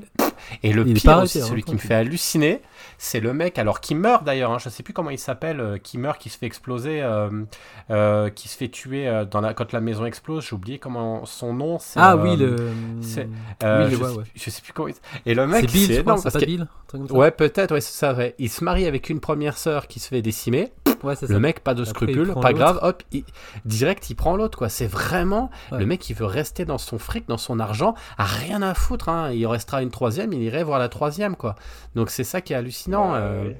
C'est c'est incroyable interchangeables. interchangeable, on s'en fout. Donc, euh, donc euh, voilà, et peut-être celui qui est effectivement vraiment amoureux de sa femme, mais moins quand même que l'argent, c'est peut-être quand même DiCaprio parce que il est quand même touché par la mort de, sa fille, il est quand même touché par tout ça. On sent quand même qu'à un moment il se dit euh, naïvement et bêtement, il se dit peut-être qu'on va pouvoir euh, reconstruire notre vie après. euh, voilà quoi, mais, mais, mais non, trop con. Quand il lui dit, bah, tu vois que tu vois que tu vas mieux avec, avec le traitement, avec l'insuline, ça va mieux quoi. Mais l'autre, elle dit rien, mais enfin, je sais pas. Enfin, voilà, c'est vrai qu'on on est face quand même à la crétinerie et à la bêtise euh, absolue, quoi. C'est Vraiment dans du, du, du Cohen, quoi, du frère Cohen, je trouve. Avec, en plus, la violence qui va avec. Parce que le film est quand même, on n'en a pas parlé, mais il est quand même relativement violent, quand même, le film. hein. Il y a quand même des scènes euh, assez violentes. Ouais. Ce que j'avais trouvé cool que euh, Yao a, a évoqué tout à l'heure, c'est euh, justement les références au massacre de ça, ouais. Où euh, justement, enfin, je suis pas non plus un spécialiste, mais de, de ce que j'ai compris, euh, ce massacre-là, C'est l'air sous le radar. hein. plus, euh, voilà, il avait l'air quand même beaucoup plus frontal, Ouais. euh, beaucoup plus, euh, enfin, brutal et, et, et concis, on va dire. Alors vraiment en opposition à celui-ci qui est plus insidieux, qui, qui se fait petit à petit, on, on les tue plus discrètement. Et plus, on va dire, euh, plus sur la longueur, quoi, mais qui est tout aussi horrible. Et euh, c'est vrai qu'on va dire, euh, la référence à, ce- à ce massacre-là avec l'autre massacre et qui sont mis un petit peu, euh, on va dire, en parallèle, alors qu'ils sont assez différents, mais qui ont finalement la même finalité. Je trouvais que c'était plutôt bien vu, quoi. C'était plutôt, euh, enfin, c'était, c'était une bonne référence, quoi. Julien, tu voulais peut-être le mot de la fin, peut-être, ou peut-être après si vous avez d'autres choses. euh, Moi j'ai deux trois trucs encore. Non, Euh, bah, c'était plus sur cette idée aussi que, euh, tu vois, t'as l'impression que dans la ville, il n'y a aucune justice, c'est-à-dire qu'ils sont obligés d'aller, euh, je crois, ils vont à Washington pour, euh, et justement, c'est Ouais, là où le. FBI commence et ils vont à plusieurs pour justement demander la justice.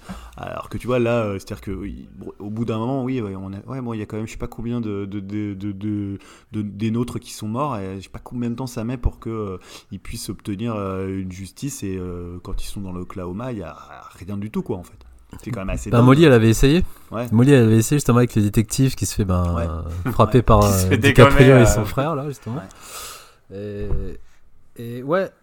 Et tu parlais ouais de tout ça aussi. Il y a la présence vite fait du Klan qu'on voit qui ont qui pareil qui a l'air assez euh, Mm. entre guillemets intégré avec eux tu vois donc ça ça Ah bah, ça m'avait choqué. car- là, carrément putain, intégré parce que le, Voilà quoi. le personnage de DiCaprio, Ouais, c'est il, ça, les ouais, il salue, les salue tout, limite donc, il les check. ouais. Ah ouais, d'accord, ok. Et tu reparlais de Brandon Fraser, tu vois, autant euh, là je trouve pareil qu'il est surjoué, mais vraiment dans son attitude là. Ah, il a un tout petit rôle quand même. hein. Ouais, mais dans son tout petit rôle, tu vois, il est vraiment trop dramatique là, avec le ton de la voix, comment il ose, comment il parle, tu vois. Là, ça m'avait, un- ça m'a un peu sorti là, ce passage, je trouve, pour le coup. Mais... Voilà, c'était court, mais.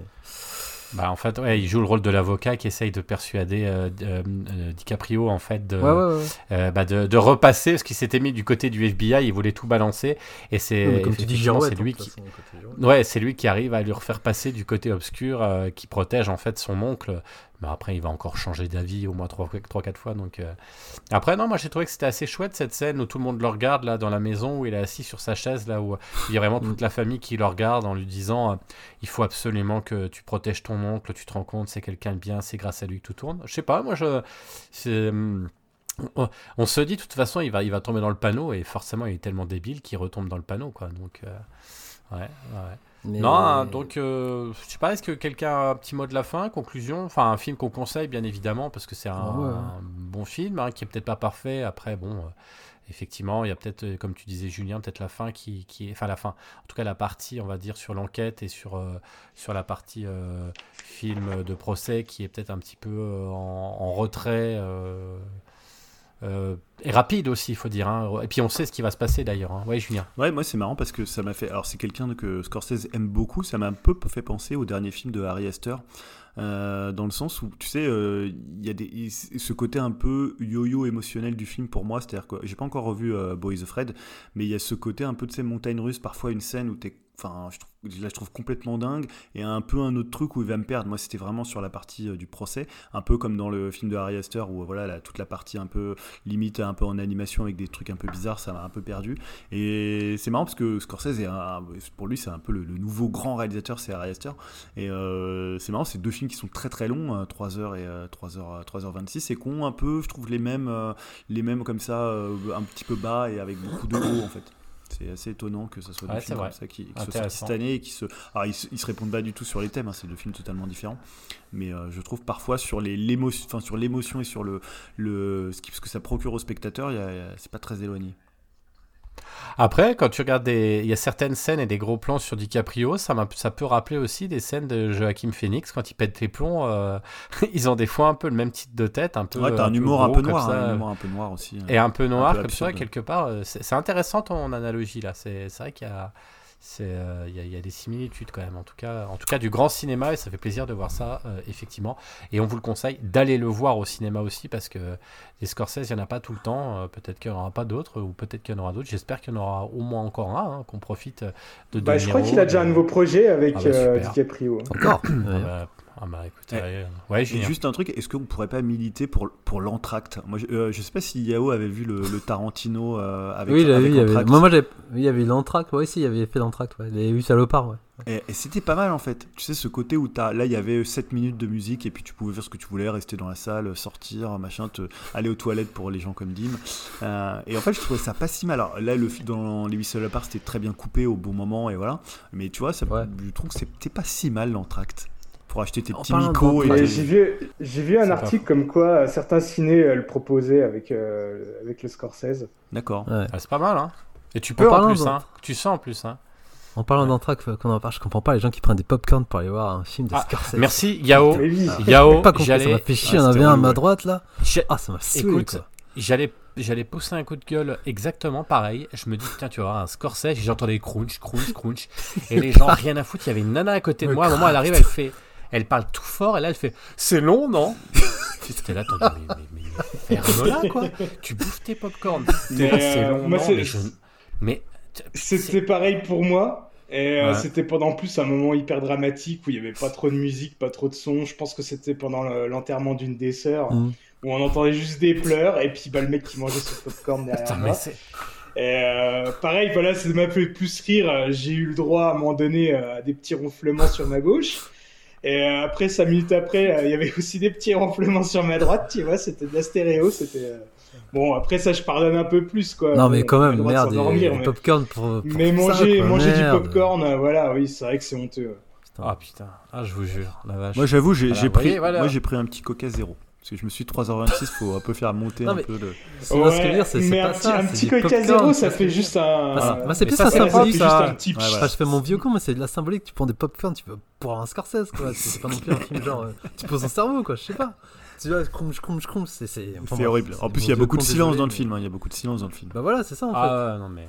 Mm. Bon messieurs, on enchaîne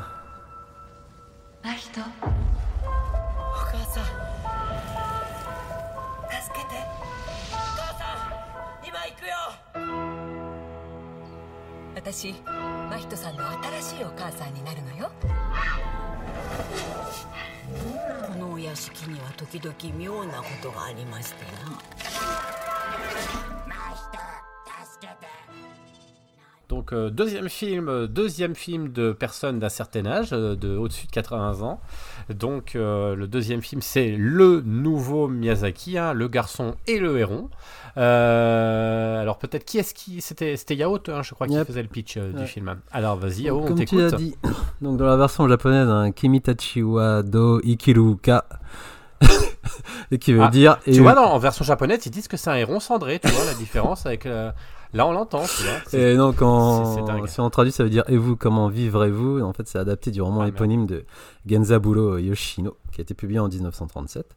Donc, je vous fais le petit pitch. euh, Je crois, euh, je donne, euh, je vais faire honneur à mon fils qui m'a bien résumé le film, que moi j'étais un petit peu perdu par moment avec mon grand âge. Donc, euh, Maito, c'est que Maito a perdu sa mère lors d'un incendie, et suite à ça, il part à la campagne avec son père qui s'est remarié avec sa tante.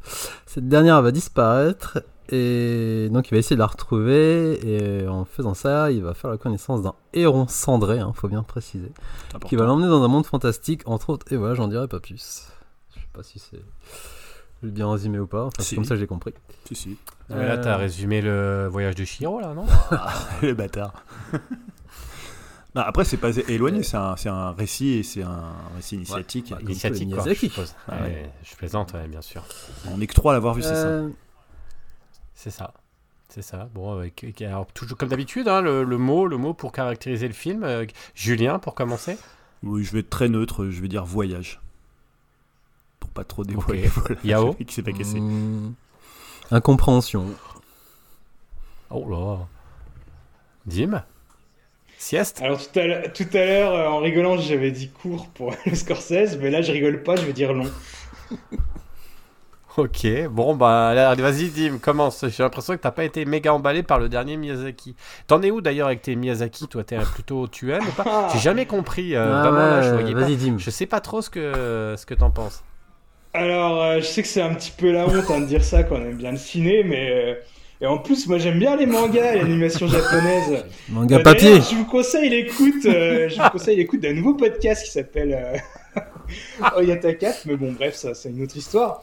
Mais tout ça pour dire que bah, moi j'ai jamais trop accroché aux productions Ghibli euh, Miyazaki. Euh, J'arrive même pas trop à me l'expliquer, hein, mais ça me touche pas plus que ça. Et attention, hein, parce que je vois quand même, hein, je, je vois, je reconnais euh, bah, les nombreuses qualités de, ces productions, mais je sais pas, j'y arrive pas. et j'ai même le super pouvoir de, vite oublier ce que j'ai vu, voire même peut-être encore pire, de confondre tous ces films Par exemple, hein, je sais que j'ai vu un château, mais alors incapable de dire euh, si c'était euh, un château ambulant ou un château dans le ciel. Bon, je peux changer Euh, de. Oh les gars, un coup de... coup de binôme là. Et, pa- et pareil. mais non, Yao, t'inquiète pas, ça va bien se passer. Euh, je sais que j'ai vu aussi, euh, alors soit Totoro ou Shihiro, mais alors lequel de deux?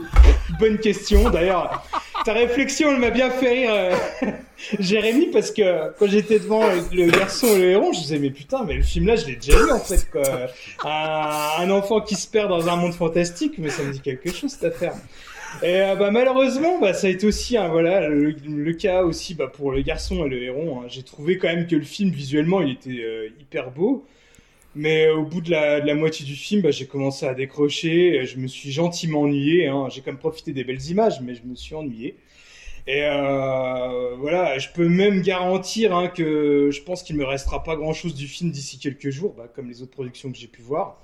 À l'exception quand même du Royaume des Chats, c'est pas Miyazaki, mais celui-là j'aime bien.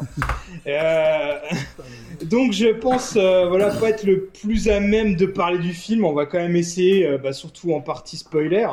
Ça m'embête hein, parce que j'ai quand même l'impression de passer quelque chose, pas forcément avec ce film-là, mais de toutes le- les productions Ghibli. Euh, et comme je disais, hein, je vois quand même des qualités, mais après, euh, j'ai enchaîné ce film par exemple avec le, le final de l'attaque des Titans. et Ah bah. je peux vous dire qu'il y en a un qui m'a vraiment fait plus vibrer que l'autre. bon. Ah bah merci Dim, tu nous as bien fait rigoler. Je sais pas si c'était l'objectif du film, en tout cas. Oh si quand même. mais bon.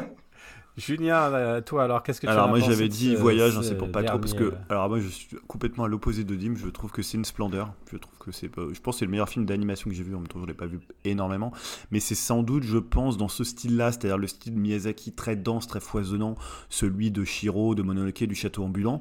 euh, bah, c'est celui que je préfère je pense. Euh, et en plus je trouve que justement il arrive à s'écarter du côté un peu syncrétisme religieux, de, de tout ce mélange de mythes. Alors on en reparlera dans la partie spoiler, il y en a aussi, mais je trouve que là, euh, en fait, je trouve que le style est beaucoup plus direct, à la fois dans le dessin. hein, la première demi-heure, elle est vraiment splendide. On est presque dans le, tombeau des lucioles, euh, notamment avec ce grand incendie euh, de l'hôpital, la façon dont il court vers sa mère. Enfin, je trouve ça moi bouleversant. Et dans les thématiques. Même si on reste sur des textes un peu initiatiques, là on reparle encore de Lewis Carroll, fin de Alice au Pays des Merveilles, enfin il y a des choses souvent comme ça qui reviennent, mais il n'y a pas ce côté où il prenait un peu tous les mythes, il en faisait une espèce de, sauce pour moi que parfois dans Mononoke ou dans Shiro, même si j'aime bien, je trouvais ça un petit peu indigeste. Et là finalement il n'y a qu'un double monde, hein, celui du monde des morts.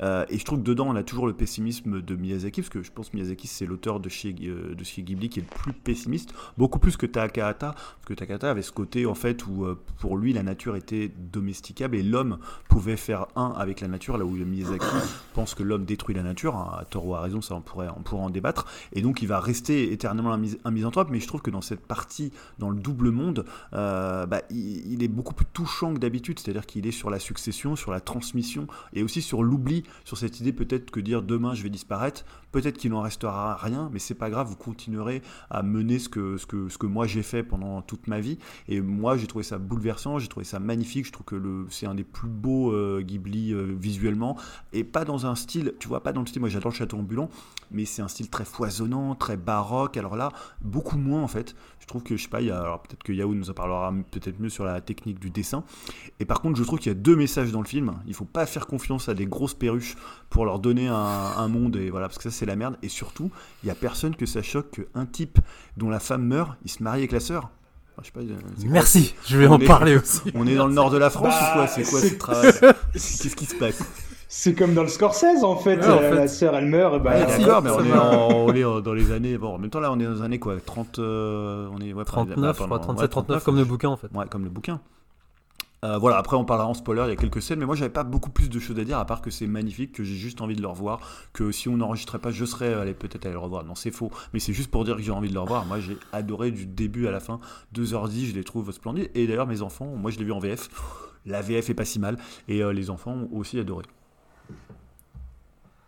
Super, bah merci Julien. En tout cas, ça donne envie. euh, À part si a l'air Dim, hein, Yao, est-ce que toi, tu- Alors. Ouais, après, il a aimé euh, la première demi-heure, il a dit. hein. Et toi, Yao, alors, est-ce que tu es plutôt euh, le team de ton binôme euh, Dim ou Euh, je le renie, Dim, c'est fini. Euh, non, non, euh, je suis entre les deux en fait. Euh, un peu plus Dim que Julien, étonnamment. Enfin, je, comp- je comprends pourquoi en fait. Et que moi, j'ai pas aimé le château ambulant. Mais euh, on en reviendra. Donc, ouais, je dis incompréhension. Donc, euh, comme d'hab, hein, je fais mon petit euh, debriefing. Je suis resté dans le mode de communication à la japonaise. Donc, il faut savoir que le film, euh, à part euh, un visuel, il y a rien, rien n'a été montré. Donc, pas de bande-annonce, euh, pas- de visuel, euh, voilà, pas de pub, rien du tout. Zéro trailer. Donc, euh, un petit point en box-office hein, pour dire qu'au Japon, c'est le film qui a réalisé le meilleur démarrage hein, pour un Ghibli et pareil chez nous. Donc, euh, c'est un gros carton. Je ne m'attendais pas non plus chez nous. Les salles sont remplies.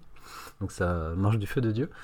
Donc, euh, en allant voir, donc je savais pas du tout à quoi m'attendre. Je connaissais pas du tout l'histoire. Et ben, ça m'a fait mal au cul, mais je crois que j'ai moyennement apprécié. Et c'est pour ça la compréhension, ça, m'énerve en fait. J'aurais tellement voulu euh, adorer ce film, mais non, en fait, j'ai du mal. Pourtant, j'ai vu deux fois. hein. Euh, la deuxième avec mon grand, lui qui m'a bien aimé et qui m'a fait le résumé, et limpide, hein, surtout, en VO. Je précise, d'ailleurs, la VO est sublime. Tu l'as vu deux fois en VO Et... Ouais, deux fois en VO. Euh, et en fait, autant, euh, tu vois, lors du premier visionnage, je m'étais pris une grosse claque au niveau réel, hein, comme tu l'as dit, euh, au niveau du rythme et, et de la DA, comme tu dis, moi je crois que c'est un des, voilà, un des plus beaux films que j'ai vu cette année. On en parlait avec Scorsese, mais le gars à 82 ans, il met une, il une fessée à la plupart de, la prod actuelle, donc c'est impressionnant quoi. Mais après, je sais pas, je crois qu'à la fin du, dans le crédit de fin, il y a plusieurs d'autres boîtes, comme euh, genre Production IG, il y Ufotable, et ça me paraît assez bizarre euh, qu'ils ont tous participé à Ghibli, mais il faudrait que je me renseigne là-dessus. C'est des grosses pointures en termes de studio. Euh, donc ouais, les papiers ils font plus que de la résistance, et je trouve que c'est pas du tout As- Asagi et Rasagi, le père Miyazaki, euh, il y va à fond, euh, notamment la deuxième partie, que moi je sens dans deux parties le film. Moi c'est plus dans le fond, tu vois, je trouve là je te rejoins. Moi pour moi du coup c'est plus, moi pour Mononoke il est plus limpide que ça. Et je trouve c'est plus dans le thème du château ambulant. Pour moi, je trouve c'est un peu foutraque et comme Shiro, mais en euh, moins indigeste en fait. Et euh, ouais, j'ai pas accroché. Enfin, j'ai pas accroché. Je sais même pas si j'ai compris l'histoire en vrai.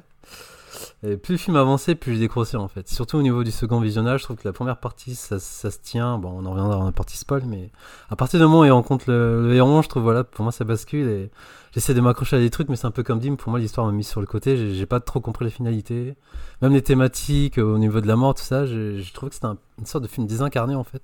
J'ai pas trop vu le message, je sais pas s'il faut en chercher un, tu vois. Et pareil au niveau des persos, les protagonistes, euh, même le héros, je trouve qu'il a une sorte de classe euh, au niveau visuel et tout, mais j'arrive pas trop à cerner ce personnage.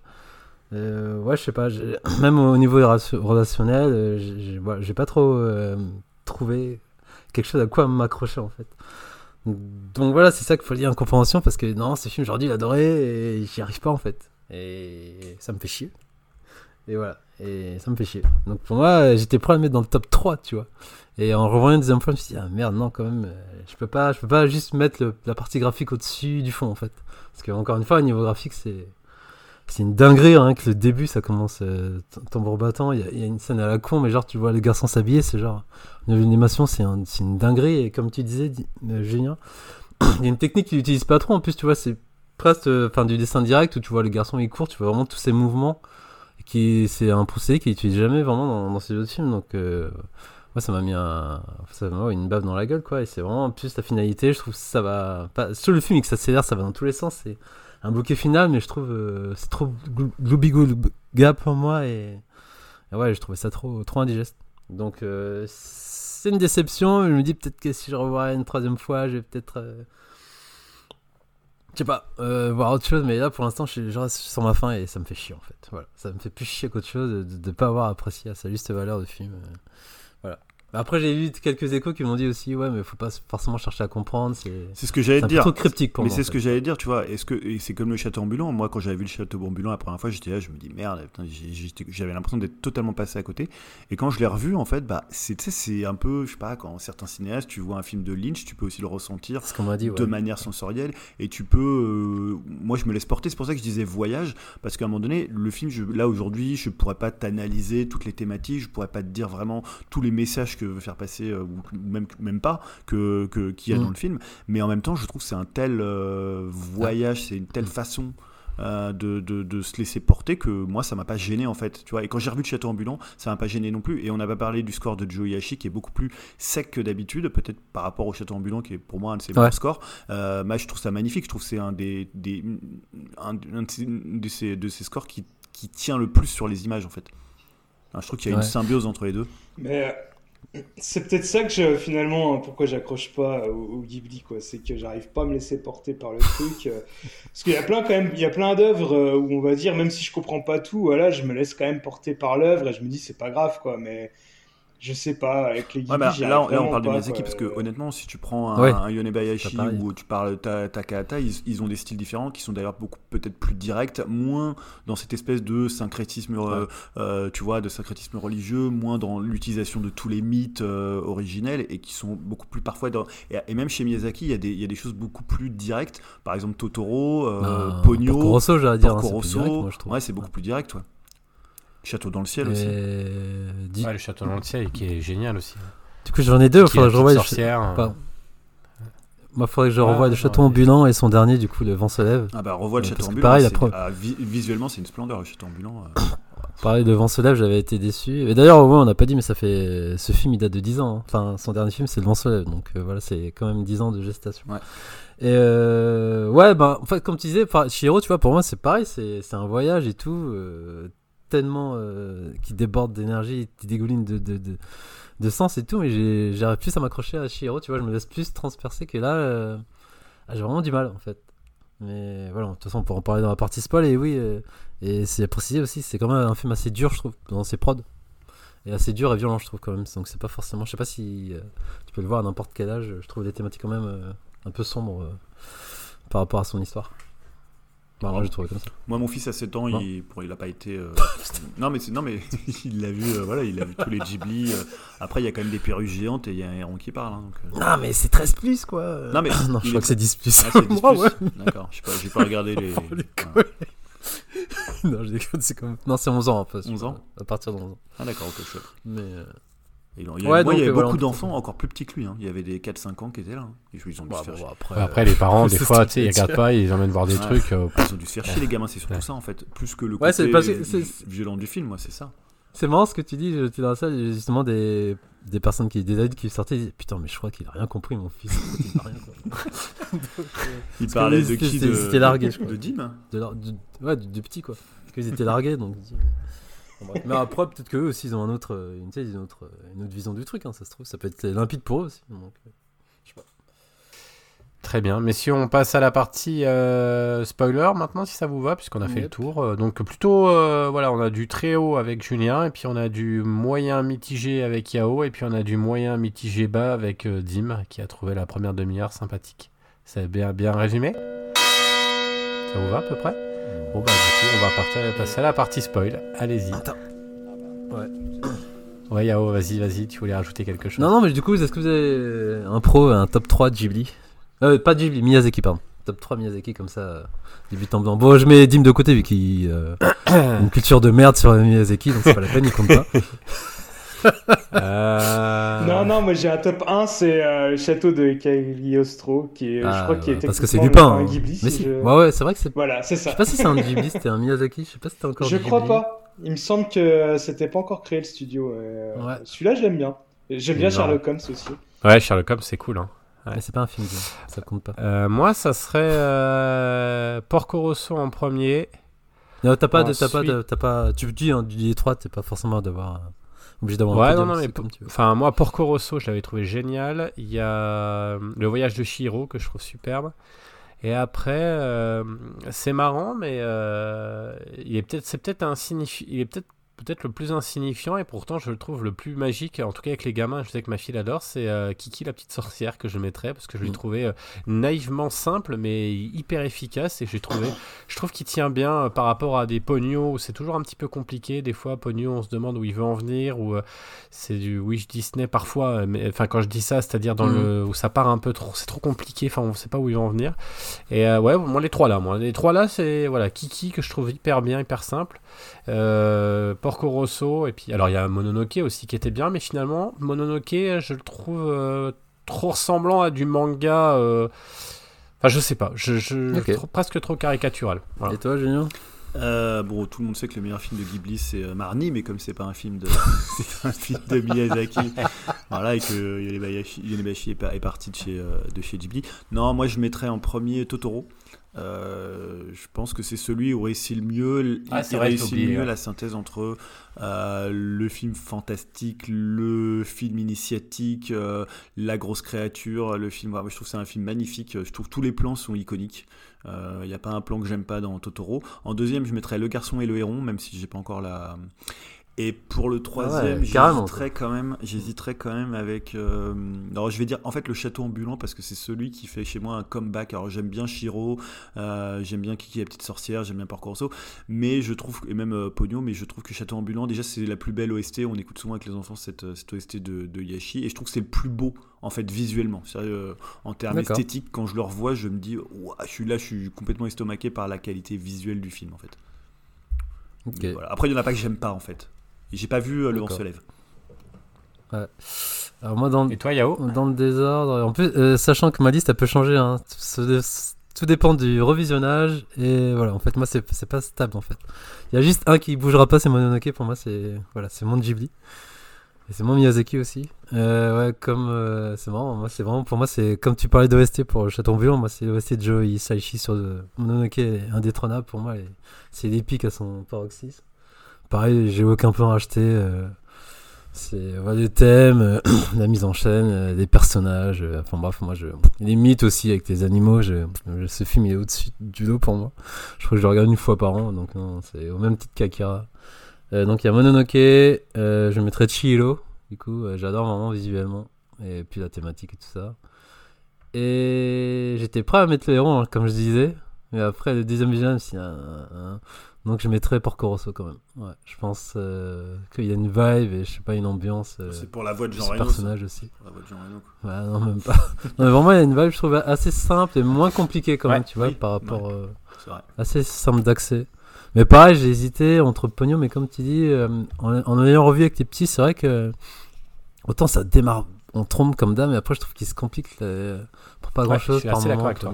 Ah, il est plus clair que ce que tu vois qu'un Mononoke ou qu'un Shiro. C'est-à-dire, euh, tu vois.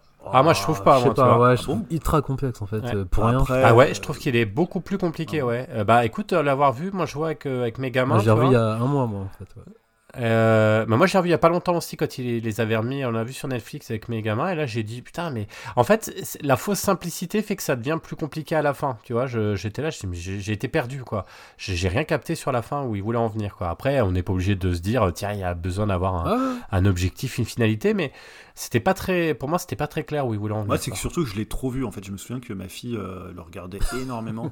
et je me rappelle, ça m'avait marqué à l'époque, c'est qu'elle elle, elle me demandait à chaque fois, tu sais, qui était le méchant. Et tu sais, dedans, il y a le personnage du père de Pogno. Oui, avec Elle- le nez. Elle euh, pensait que c'était ouais. lui le méchant, alors que dedans, en fait, c'est juste quelqu'un qui déteste les humains parce qu'ils détruisent la planète et il est avec son eau pure du, de l'océan et, et il en met partout. et euh, tu sais, c'était marrant parce qu'elle avait un réflexe, tu sais, très Disney, c'est-à-dire un moment bah, euh, où tu cherches un peu la figure, euh, la figure maléfique du film, euh, qui a peut-être un peu moins maintenant dans les Disney, mais chez Ghibli, il n'y en a pas vraiment, il n'y a pas vraiment de film où il y a un, un antagoniste très fort qui. Ouais, c'est vrai, ouais. Des fois, c'est plutôt l'homme ou c'est plutôt. euh, Ouais, c'est vrai. Ouais, et ouais, faudrait Voilà. que je revoie devant ce Parce que pareil, ce serait bien aussi de le revoir par rapport à la thématique et j'en ai pas trop de souvenirs et vu qu'il est assez complexe, celui-là, du coup. Vu qu'il il- il- ouais, il est... souvent il partage beaucoup celui-là. Donc, je sais pas, tu... vous l'avez pas vu en fait? Non, moi, j'ai pas vu. Aucun de vous en fait. Non. Vrai, même vous. putain. Bref, ouais, donc partie spoil, vas-y. Bon alors on revient sur les perruches là, qu'est-ce que c'est cette histoire de perruches euh, violentes là, Julien là? Compris. Non, c'est que. Moi non plus, j'ai pas Il y compris. a des grosses perruches dans le monde des morts, dans le double Ouais. monde.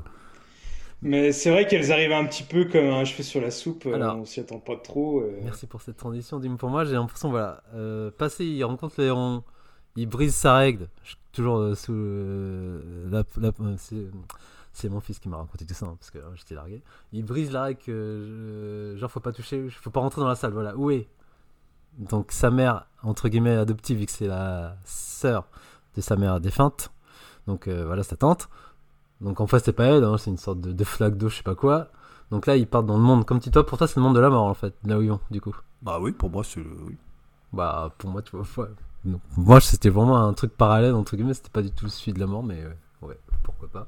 Et donc, ouais, à partir de là, pour moi, ça, ça s'enchaîne en fait. Et les scènes, je trouve que c'est pas assez bien amené, tout, tout s'enchaîne vite. Et il y a un truc qui m'a dérangé, encore une fois, tu m'as dit, faut pas chercher à comprendre, mais le héron, je veux bien, mais pourquoi il y a un gars dans le héron en fait? C'est quoi la signification? Et je cherchais à savoir ça, et de- on lui fait un trou, il peut plus. C'est, euh, Je comprends pas en fait. Il y a pas. C'est un bonhomme, euh, c'est un bonhomme des salles, des salles blagues de l'écho avec son gros rouge. Ça m'a perturbé, je dis, mais c'est quoi Pourquoi cet héron C'est quoi C'est quoi en fait Voilà. Mais pourquoi il y a une boîte a bleue dans Mulholland Drive? Pourquoi il y a une clé? Pourquoi Moi j'ai a- pas vu les Lynch. Non mais après, si tu dis, bah c'est magique et ta gueule, c'est bon. bah, Non, mais moi, je Voilà, euh. moi, j'en suis pas aujourd'hui à l'i- à l'idée où je vais me dire, je vais pouvoir l'analyser et comprendre ce qu'il veut dire. Je suis vraiment dans l'émerveillement. Et je pense que c'est ce que j'avais raté à la base sur le château ambulant et qui m'a frappé la dernière Ouais. fois, c'est que voilà, je- tu peux te laisser porter. Donc pour toi, ça te dérange pas qu'il y ait un, Non, un gros ça- dedans quoi quelqu'un dans Tu le héros. pas, tu te poses pas la question, tu te dis, Non. mais pourquoi il y a un Non. gars dans D'ailleurs, le je ne sais même pas si c'est un gars ou si c'est. Est-ce que c'est un homme déguisé en héron ou c'est un, un héron qui, pas. a- qui abrite un homme pas. Je ne sais pas. Mais euh, le bonhomme, à un moment donné, on le voit pas sans, complètement sans Si. le costume. Il a Si, pas si. un peu comme. Ouais, des en fait, il- prend le costume moi, en lui, il se forme avec les euh, costumes, C'est une tu créature encore. hein. Bon, bref. non. Mais euh, ouais.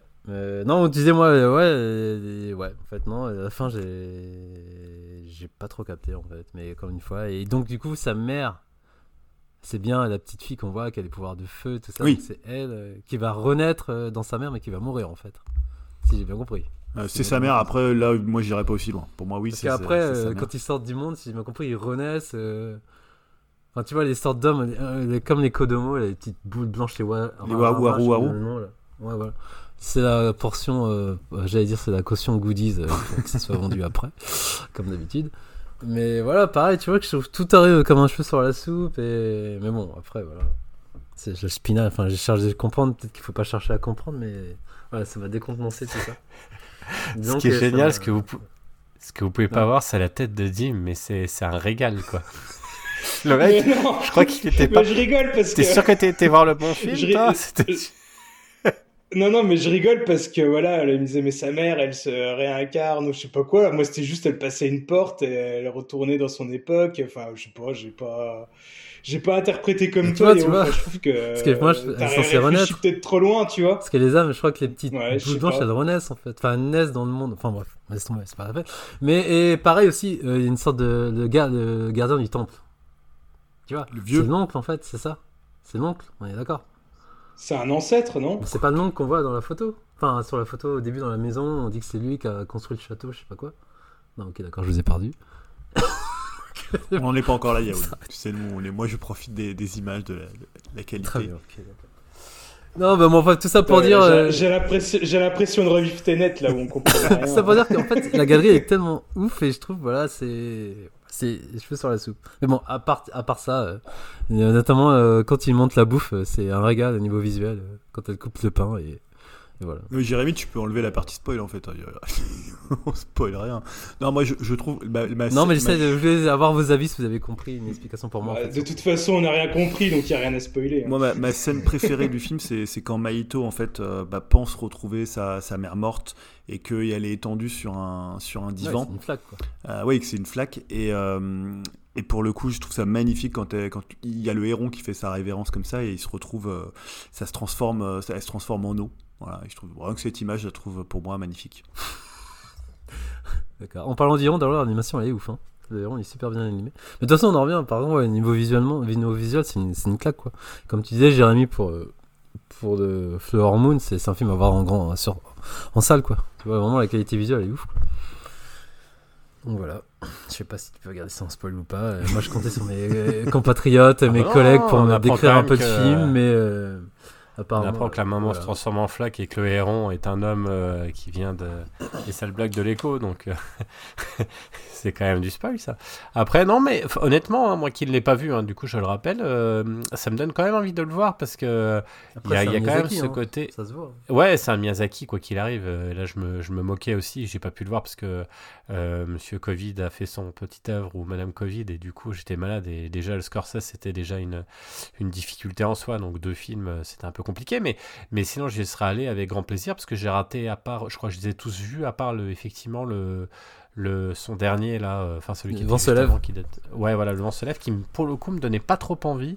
T'as pas du tout envie de le donc, voir euh, voilà. Je sais pas, j'avais le sentiment, je sais pas, j'étais un peu mitigé, j'ai l'impression qu'on enlevait un petit peu, c'était plus une, euh, un peu une, une biographie, enfin un peu l'histoire de sa vie, enfin je sais pas. Mais, euh, mais celui-ci, euh, je sais pas, je m'étais dit, j'avais le sentiment que ça ressemblait à une espèce de, de panaché de ce qu'il avait fait avant, et euh, voilà, j'avais pas, mais je le regarderai bien évidemment, et, j'ai hâte de le voir aussi, mais euh, été moins enthousiaste qu'à l'époque euh, où quand il y avait un Miyazaki. Enfin, vous voyez, j'ai plus l'enthousiasme, alors peut-être en prenant de l'âge, peut-être, mais j'ai plus cet enthousiasme où à chaque. c'était un événement, quoi. À chaque fois qu'il y avait un Miyazaki, t'allais le voir au cinéma, c'était dingue, à chaque fois tu te prenais une claque. Il y avait ce côté-là où à chaque fois tu. Là, non, là, je sais pas, je, je deviens vieux et aigri, peut-être. Je- Bah non, pourtant, euh, potentiellement, ça pourrait être son Ouais. dernier film, donc faut que t'ailles le voir. hein. Ouais. ouais, non, mais je. Oui, peut-être, ouais, Julien. En fait, moi, j'ai un peu l'inverse de toi parce que j'ai pas vu tant de Miyazaki que ça au cinéma. C'est-à-dire que moi, je me souviens que en France, au moment, alors je parle pas vraiment de Porco Rosso, mais c'est plutôt, euh, tu vois, avec Mononoke où ça a explosé au cinéma en France. Ouais. Euh, moi, je Mm. me souviens, Ouais, je vais avoir, je sais pas, Ouais, une ouais. vingtaine d'années, euh, et c'est là où ça avait vraiment explosé. Ouais, mais du coup, ça en fait pas mal quand même, hein, parce que tu vois, on avait enchaîné, après t'as eu le voyage de Shiro, Ouais. après t'as enchaîné avec le château, dans le, euh, le château ambulant, après t'as enchaîné avec... Ouais, que j'avais vu au euh, ciné. mais Moi, je crois que le Château Ambiant, c'est le seul que j'ai vu au ciné, tu vois. Et il y avait Ah. après, ça a enchaîné avec, euh, avec euh, Pogno, que j'avais été Ouais, voir aussi. Enfin, tu vois, on, en- on en a enchaîné quand même. euh, c'était, il n'y en, avait pas- il y en avait pas énormément, mais il y en a eu 4-5 qui enchaînaient. Je crois que moi, en plus, j'avais vu en rétrospective Kiki la petite sorcière et Totoro, je crois, parce qu'ils ont fait après des rétrospectives. Donc, euh, donc ouais, non, non, moi j'ai le sentiment qu'après, bah, ça a fait un- une explosion énorme en France quand même. hein. Après, c'était. Et puis, sans compter tous les autres films du Ah studio, oui. quoi, qui, qui arrivaient. Oui, après, et- oui, je parle que pour Miyazaki. euh, voilà. ouais, ouais. Qui, euh, oui, oui, effectivement. Mais après, les gens, ils faisaient pas trop la différence. hein. De toute façon, c'était toujours un peu. euh, Enfin, il y avait ce côté un peu comme un studio Disney, quoi. T'avais l'impression que c'était- tu voyais que c'était de la même boîte. Et puis, euh, voilà, il y avait des chats, des animaux, euh, une mythologie autour de tout ça. Et c'est vrai que le, le grand public, euh, des fois, il mélangeait un peu tout, hein, de toute façon. Alors que c'est mais très bon. différent. Enfin, les, les trois grands noms du Ouais, en studio, plus, oui, ça n'a absolument rien à voir, quoi. Ouais. Et je vous conseille d'ailleurs une œuvre de... que, que j'ai en DVD d'ailleurs qui est assez marrante, euh, qui s'appelle Panda Panda. Je sais pas si tu connais Yao, qui est Ouais, les premiers, euh, les premiers euh, dessins, dessins animés qu'il avait fait dans les années 80 ou voire même 70. Euh, on les, je les ai en DVD, on les regarde avec les gamins et les regarder petits. C'est pour les enfants, hein, mais il y a, y a déjà, euh, on retrouve du Totoro là-dedans parce que c'est une histoire de panda un peu peu chelou parce que c'est une gamine qui, qui Mhm. perd sa grand-mère, elle prend le tram, en fait on a compris qu'elle décède, hein, et du coup qui, qui va être adoptée ou qui va adopter alors qu'elle a 5 ans un panda et son gamin et un bébé panda. Enfin c'est assez particulier, hyper spé en fait. hein. Mais euh, tu les as vus toi Yao? Tu vois ce que c'est? Non, je vois ce que c'est, mais je les ai pas vus. C'est assez intéressant parce que c'est vraiment, il était tout jeune quand il a fait ça et voilà, à voir aussi, à, à voir, euh, Panda Panda. Je sais pas comment ça s'appelle en, en japonais, mais euh, voilà, c'est plutôt Ah, je sympa. pense. Ouais, vas-y, Junior. Non, parce que- une question pour Junior en plus. Ju- Justement, on- tu t'évoquais les, les- les anciennes œuvres de Miyazaki. Et c'est marrant parce que je suis en train de regarder un, un dessin animé qui date de 79 avec les enfants, qui est euh, Anne la maison au pignon vert. Alors c'est Anne with an A, euh, qui est un roman très très célèbre euh, et qui a été aussi après la- une série Netflix et qui était à, l'époque adapté. euh, donc c'est sorti en 79. c'est- C'était à cette époque-là où ils faisaient toutes les séries inspirées de romans. euh, Ouais, alors, genre Heidi, tout ça. Ouais, alors, et notamment il y avait eu évidemment Princesse Sarah, il y avait eu, euh, je crois, euh, il y a plein, plein de romans comme ça. Et euh, là, donc il y avait Takahata qui bossait dessus, dans, où il était très important, c'est lui, je crois, qui, qui réalisait, et Miyazaki qui bosse, qui, avait, qui bosse un petit peu dessus, d'une manière moins importante, mais ils sont tous les deux sur cette. et c'est pas mal, vous pouvez le revoir, c'est trouvable sur YouTube, hein, il y a 50 épisodes. C'était à l'époque où ils faisaient des tonnes d'épisodes, enfin, ils devaient Mm. enchaîner, et tous les ans, ou tout, voire deux fois par an, il y avait un roman comme ça qui, qui était adapté en, en dessin animé, et souvent de plutôt de bonne qualité et tu reconnais un peu les musiques qui ressemblent un peu à celles de Princesse Sarah et euh, voilà c'est pas mal hein, je vous conseille euh, Anne euh, de, la maison des pignons verts là. Ouais, moi j'avais une question sur le garçon et le héron. Je voulais revenir par rapport à ce que tu disais sur la mort, la thématique de la mort. En quoi tu l'as vu et en quoi elle est exprimée dans le film? Parce que justement, j'ai l'impression que je suis passé à côté de ça. Euh, moi c'était plus sur la thématique de la transmission de l'héritage et de l'oubli en fait tu vois parce que euh, il y a cette idée finalement de euh, tu sais de il veut bah, plus ou moins passer le témoin, ce, ce- ce vieil homme avec son espèce de, de construction. euh, Oui, c'est ça. donc, voilà, euh, et justement, oncle, là, où interviennent les perruches, là, qui font n'importe quoi. faut pas leur confier euh, la destinée d'un Mhm. monde, hein, ça on le savait. Les perruches, ça, c'est ça rien, c'est rien que des mers. Autant le héros cendré, oui, mais les perruches, non. Et euh, non, moi, c'est plus sur ce truc de dire, voilà, pour moi, c'était plus un, mes- un message de Miyazaki. Euh, à presque à- d'ailleurs je crois qu'il a fait le film pour son petit ses- son petit fils et c'est Ouais, plus sur cette dit, idée de, de l'héritage de la transmission de la succession. Et je trouve qu'il y a quelque chose de presque d'un geste un peu en retrait un peu comme Scorsese dans dans le dans Killer of the Flower Moon où il fait acte presque d'humilité ce qui doit pas être très fréquent chez euh, Miyazaki euh, pour euh, dire bah voilà je, je vais disparaître il, voilà et c'est à vous de, de continuer. Non mais bah, Miyazaki il a une conscience de lui-même et tout ça qui doit être assez importante Ah j'imagine bah, hein, je, ouais, le, je, connais pas beaucoup mais euh, déjà quand tu vois ses relations avec son fils euh, Goro voilà c'est un peu compliqué même s'il fait pas des très bons films hein, euh, Goro Miyazaki mais il est quand même euh, il en prend plein la tronche quand même donc euh, non non je- moi c'était plus sur la succession l'héritage et la transmission que la mort en elle-même D'accord. Euh, c'est marrant, il y avait une quote, il disait lui aussi, euh, je crois que le public japonais, le japonais a plus de mal niveau critique que le public international où ils, avaient, ils étaient un peu perdus et Miyazaki dit c'est normal, moi aussi je suis perdu, ça me fait marrer qu'il dise ça, je sais pas trop ce que j'ai fait. Mais euh, ouais, pour Dim, je te conseillerais euh, dans les Ghibli, t'as euh, mes voisins, euh, les Yamada, Yamada-kun qui pourrait te plaire, ça, Takahata, ouais. franchement il est bien, et Pompoko. Ah, avec, ouais, là. des tanuki, la grosse testicule. voilà ça te si t'aimes ça, les ça tanuki avec des grosses couilles hein, ça devrait te parler Ah, ça dit Mais ça, alors les- tu vas mes, vois- mes voisins Yamada, je l'ai vu avec, Greg- avec un certain Greg Ça d'ailleurs t'a pas marqué? Au cinéma. Non. Enfin, si, ça m'a marqué, mais pas pour les bonnes raisons. je préfère en rester là. Attends, C'était révolutionnaire l'animation à l'époque. hein. Bon. Juste pour info, là, mon panda, petit panda dont je parlais, c'est de 72 et effectivement, c'est Miyazaki et Takahata, c'est Ouais. les deux hein, aussi. hein, c'est leur, pro- c'est leur œuvre commune de Mm. jeunesse, quoi. Juste, euh, voilà. Je, je voulais juste. euh, Mais moi, moi, Dim, je vais, lui- je vais lui conseiller. Marnie parce que c'est le plus beau, plus beau dessin animé qu'on ait fait euh, ces dernières années. N'empêche, Marnie, souvenir, souvenir Marnie, de Marnie. qui est- Ah, il est magnifique, magnifique. Je le connais pas. Ouais. Euh, tu vois Yao euh, que tu peux nous inviter à ton à ton à ton euh, à ton émission des manjas hein, t'as vu avec Julien on s'y connaît hein. attends on, Ouais, on c'est le monte à moment promo là, 72, vas-y, qu'on en parle. on, on est Euh, je vais vite être remplacé, je le sens. non, non, non, non. Ouais, on, on- on a fini la partie spoil, on parle un peu de la promo d'Upcast. Non, on ne fait pas souvent là, juste. Non, non, mais euh, euh, blague à part, c'est vrai que euh, faut dire aux gens qu'on a sorti euh, plusieurs numéros dernièrement, hein. notamment un rétro Upcast, on n'a pas parlé. euh, Faut que tu en parles un peu, Dim. Euh, pardon, ah, Jérémy.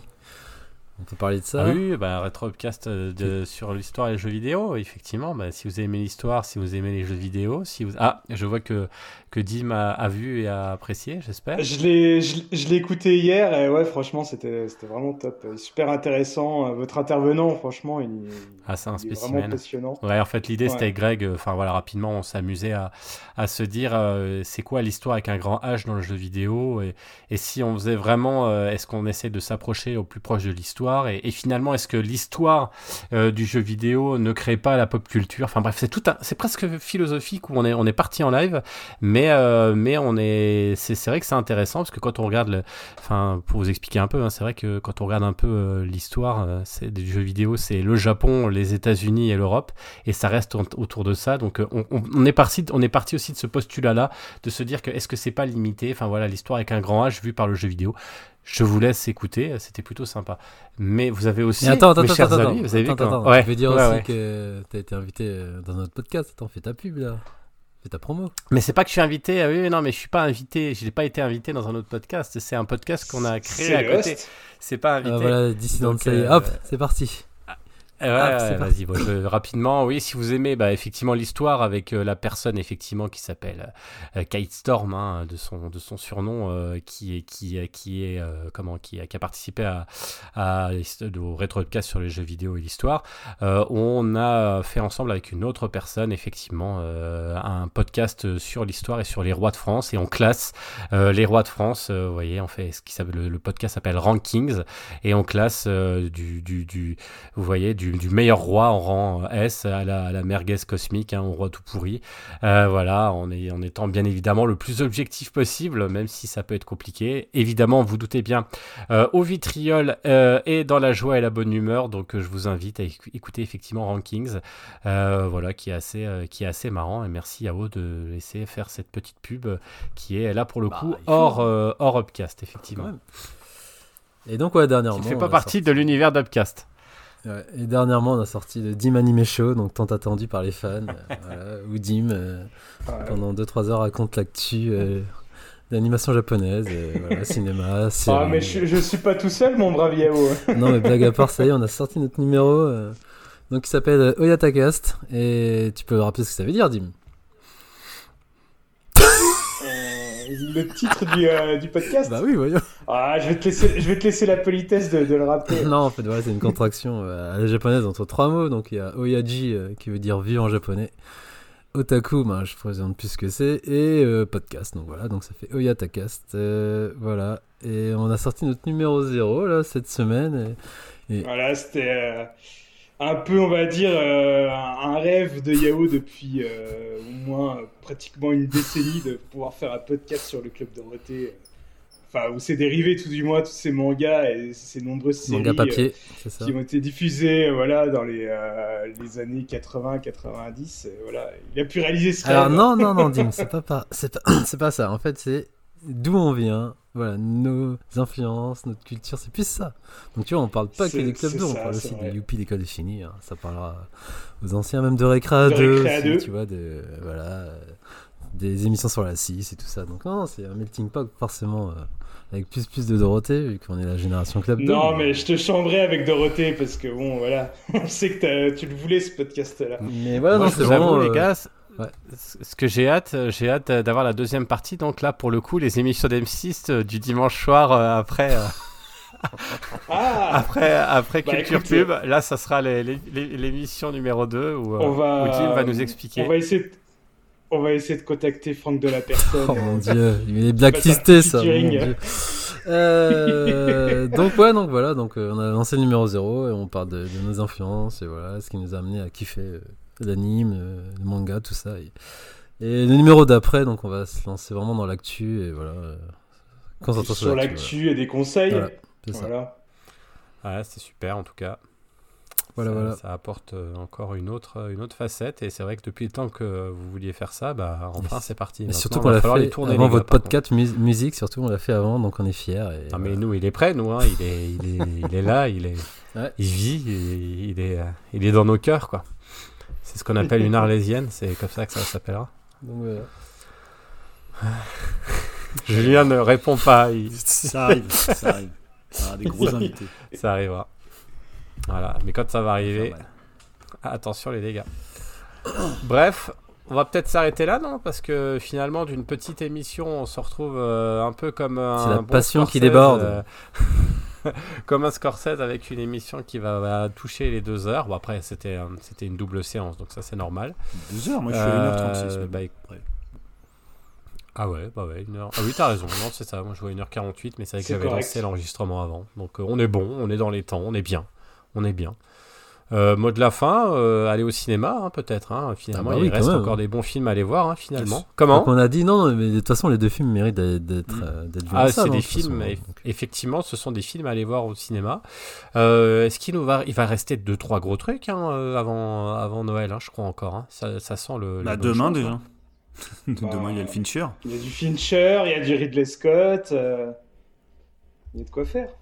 Ça va être, ça va être pas mal. On a encore des choses, on va voir. Comme ça, on va pouvoir désigner notre film de l'année. Même si là, moi, ça commence à se préciser. Hein. Je sais pas là, je sais pas chez vous, mais mon film de l'année commence à, à se préciser largement et je pense qu'on va voir hein, si ça. Mais euh, ouais, je crois savoir. Moi, il est, il est déjà rangé. Et là, je pense que je, il y aura pas au-dessus. Enfin, on verra bien. Non, mais la vraie question c'est est-ce que ça va différer de- du choix de Julien, mais je pense que vous allez être raccord là-dessus. Ah, on n'a pas tout vu encore, ça, tous les films question. sont pas encore. hein.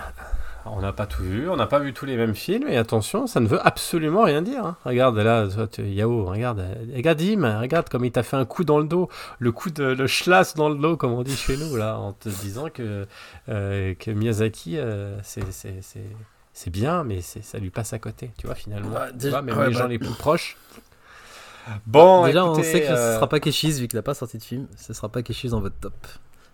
Même si une tourloupe, je sais pas ce que vous allez faire. On encore. attend ces séries. Mais ce sera peut-être Expandable 4. Dim, ne spoil pas nos avis, s'il te plaît. Bon, bah écoutez, bonne, euh, bonne soirée, bonne, euh, bonne journée à tous. N'hésitez pas effectivement à donner vos avis sur les films, bien évidemment, sur le Discord ou ailleurs. N'hésitez pas aussi, on le dit pas assez souvent et on le dit à la toute fin alors qu'on devrait dire au début, mais à venir sur le Discord si vous voulez. euh, euh, discuter avec nous aussi sur, euh, sur euh, X. Euh, sur Instagram, sur Facebook, vous avez vu hein, finalement Upcast, c'est l'univers étendu sur tous les réseaux sociaux, on est partout. Yao là, il a développé à fond partout les, les réseaux sociaux, donc euh, n'hésitez pas à nous rejoindre et venir discuter, ça sera avec grand plaisir. Qu'on taillera le bout de gras avec vous et on vous dit à dans 15 jours pour un 52 minutes. Qu'est-ce qu'il va y avoir? Il va y avoir du 52 minutes, hein, donc Ouais, il y a- va y avoir trucs, un autre film. Euh, il va y avoir ah, il va y avoir aussi le Bah, il y a mais c'est pas tout de suite, mais hein. dans Ouais, il y a des émissions à venir, dont un, dont un petit euh, euh, euh, pas piqué des hannetons spécial Noël, hein, les chers amis. hein, vous savez qu'on va bientôt enregistrer. Euh, et voilà, donc euh, pas mal de choses à venir. Salut à tous et à bientôt. Salut. Salut. Salut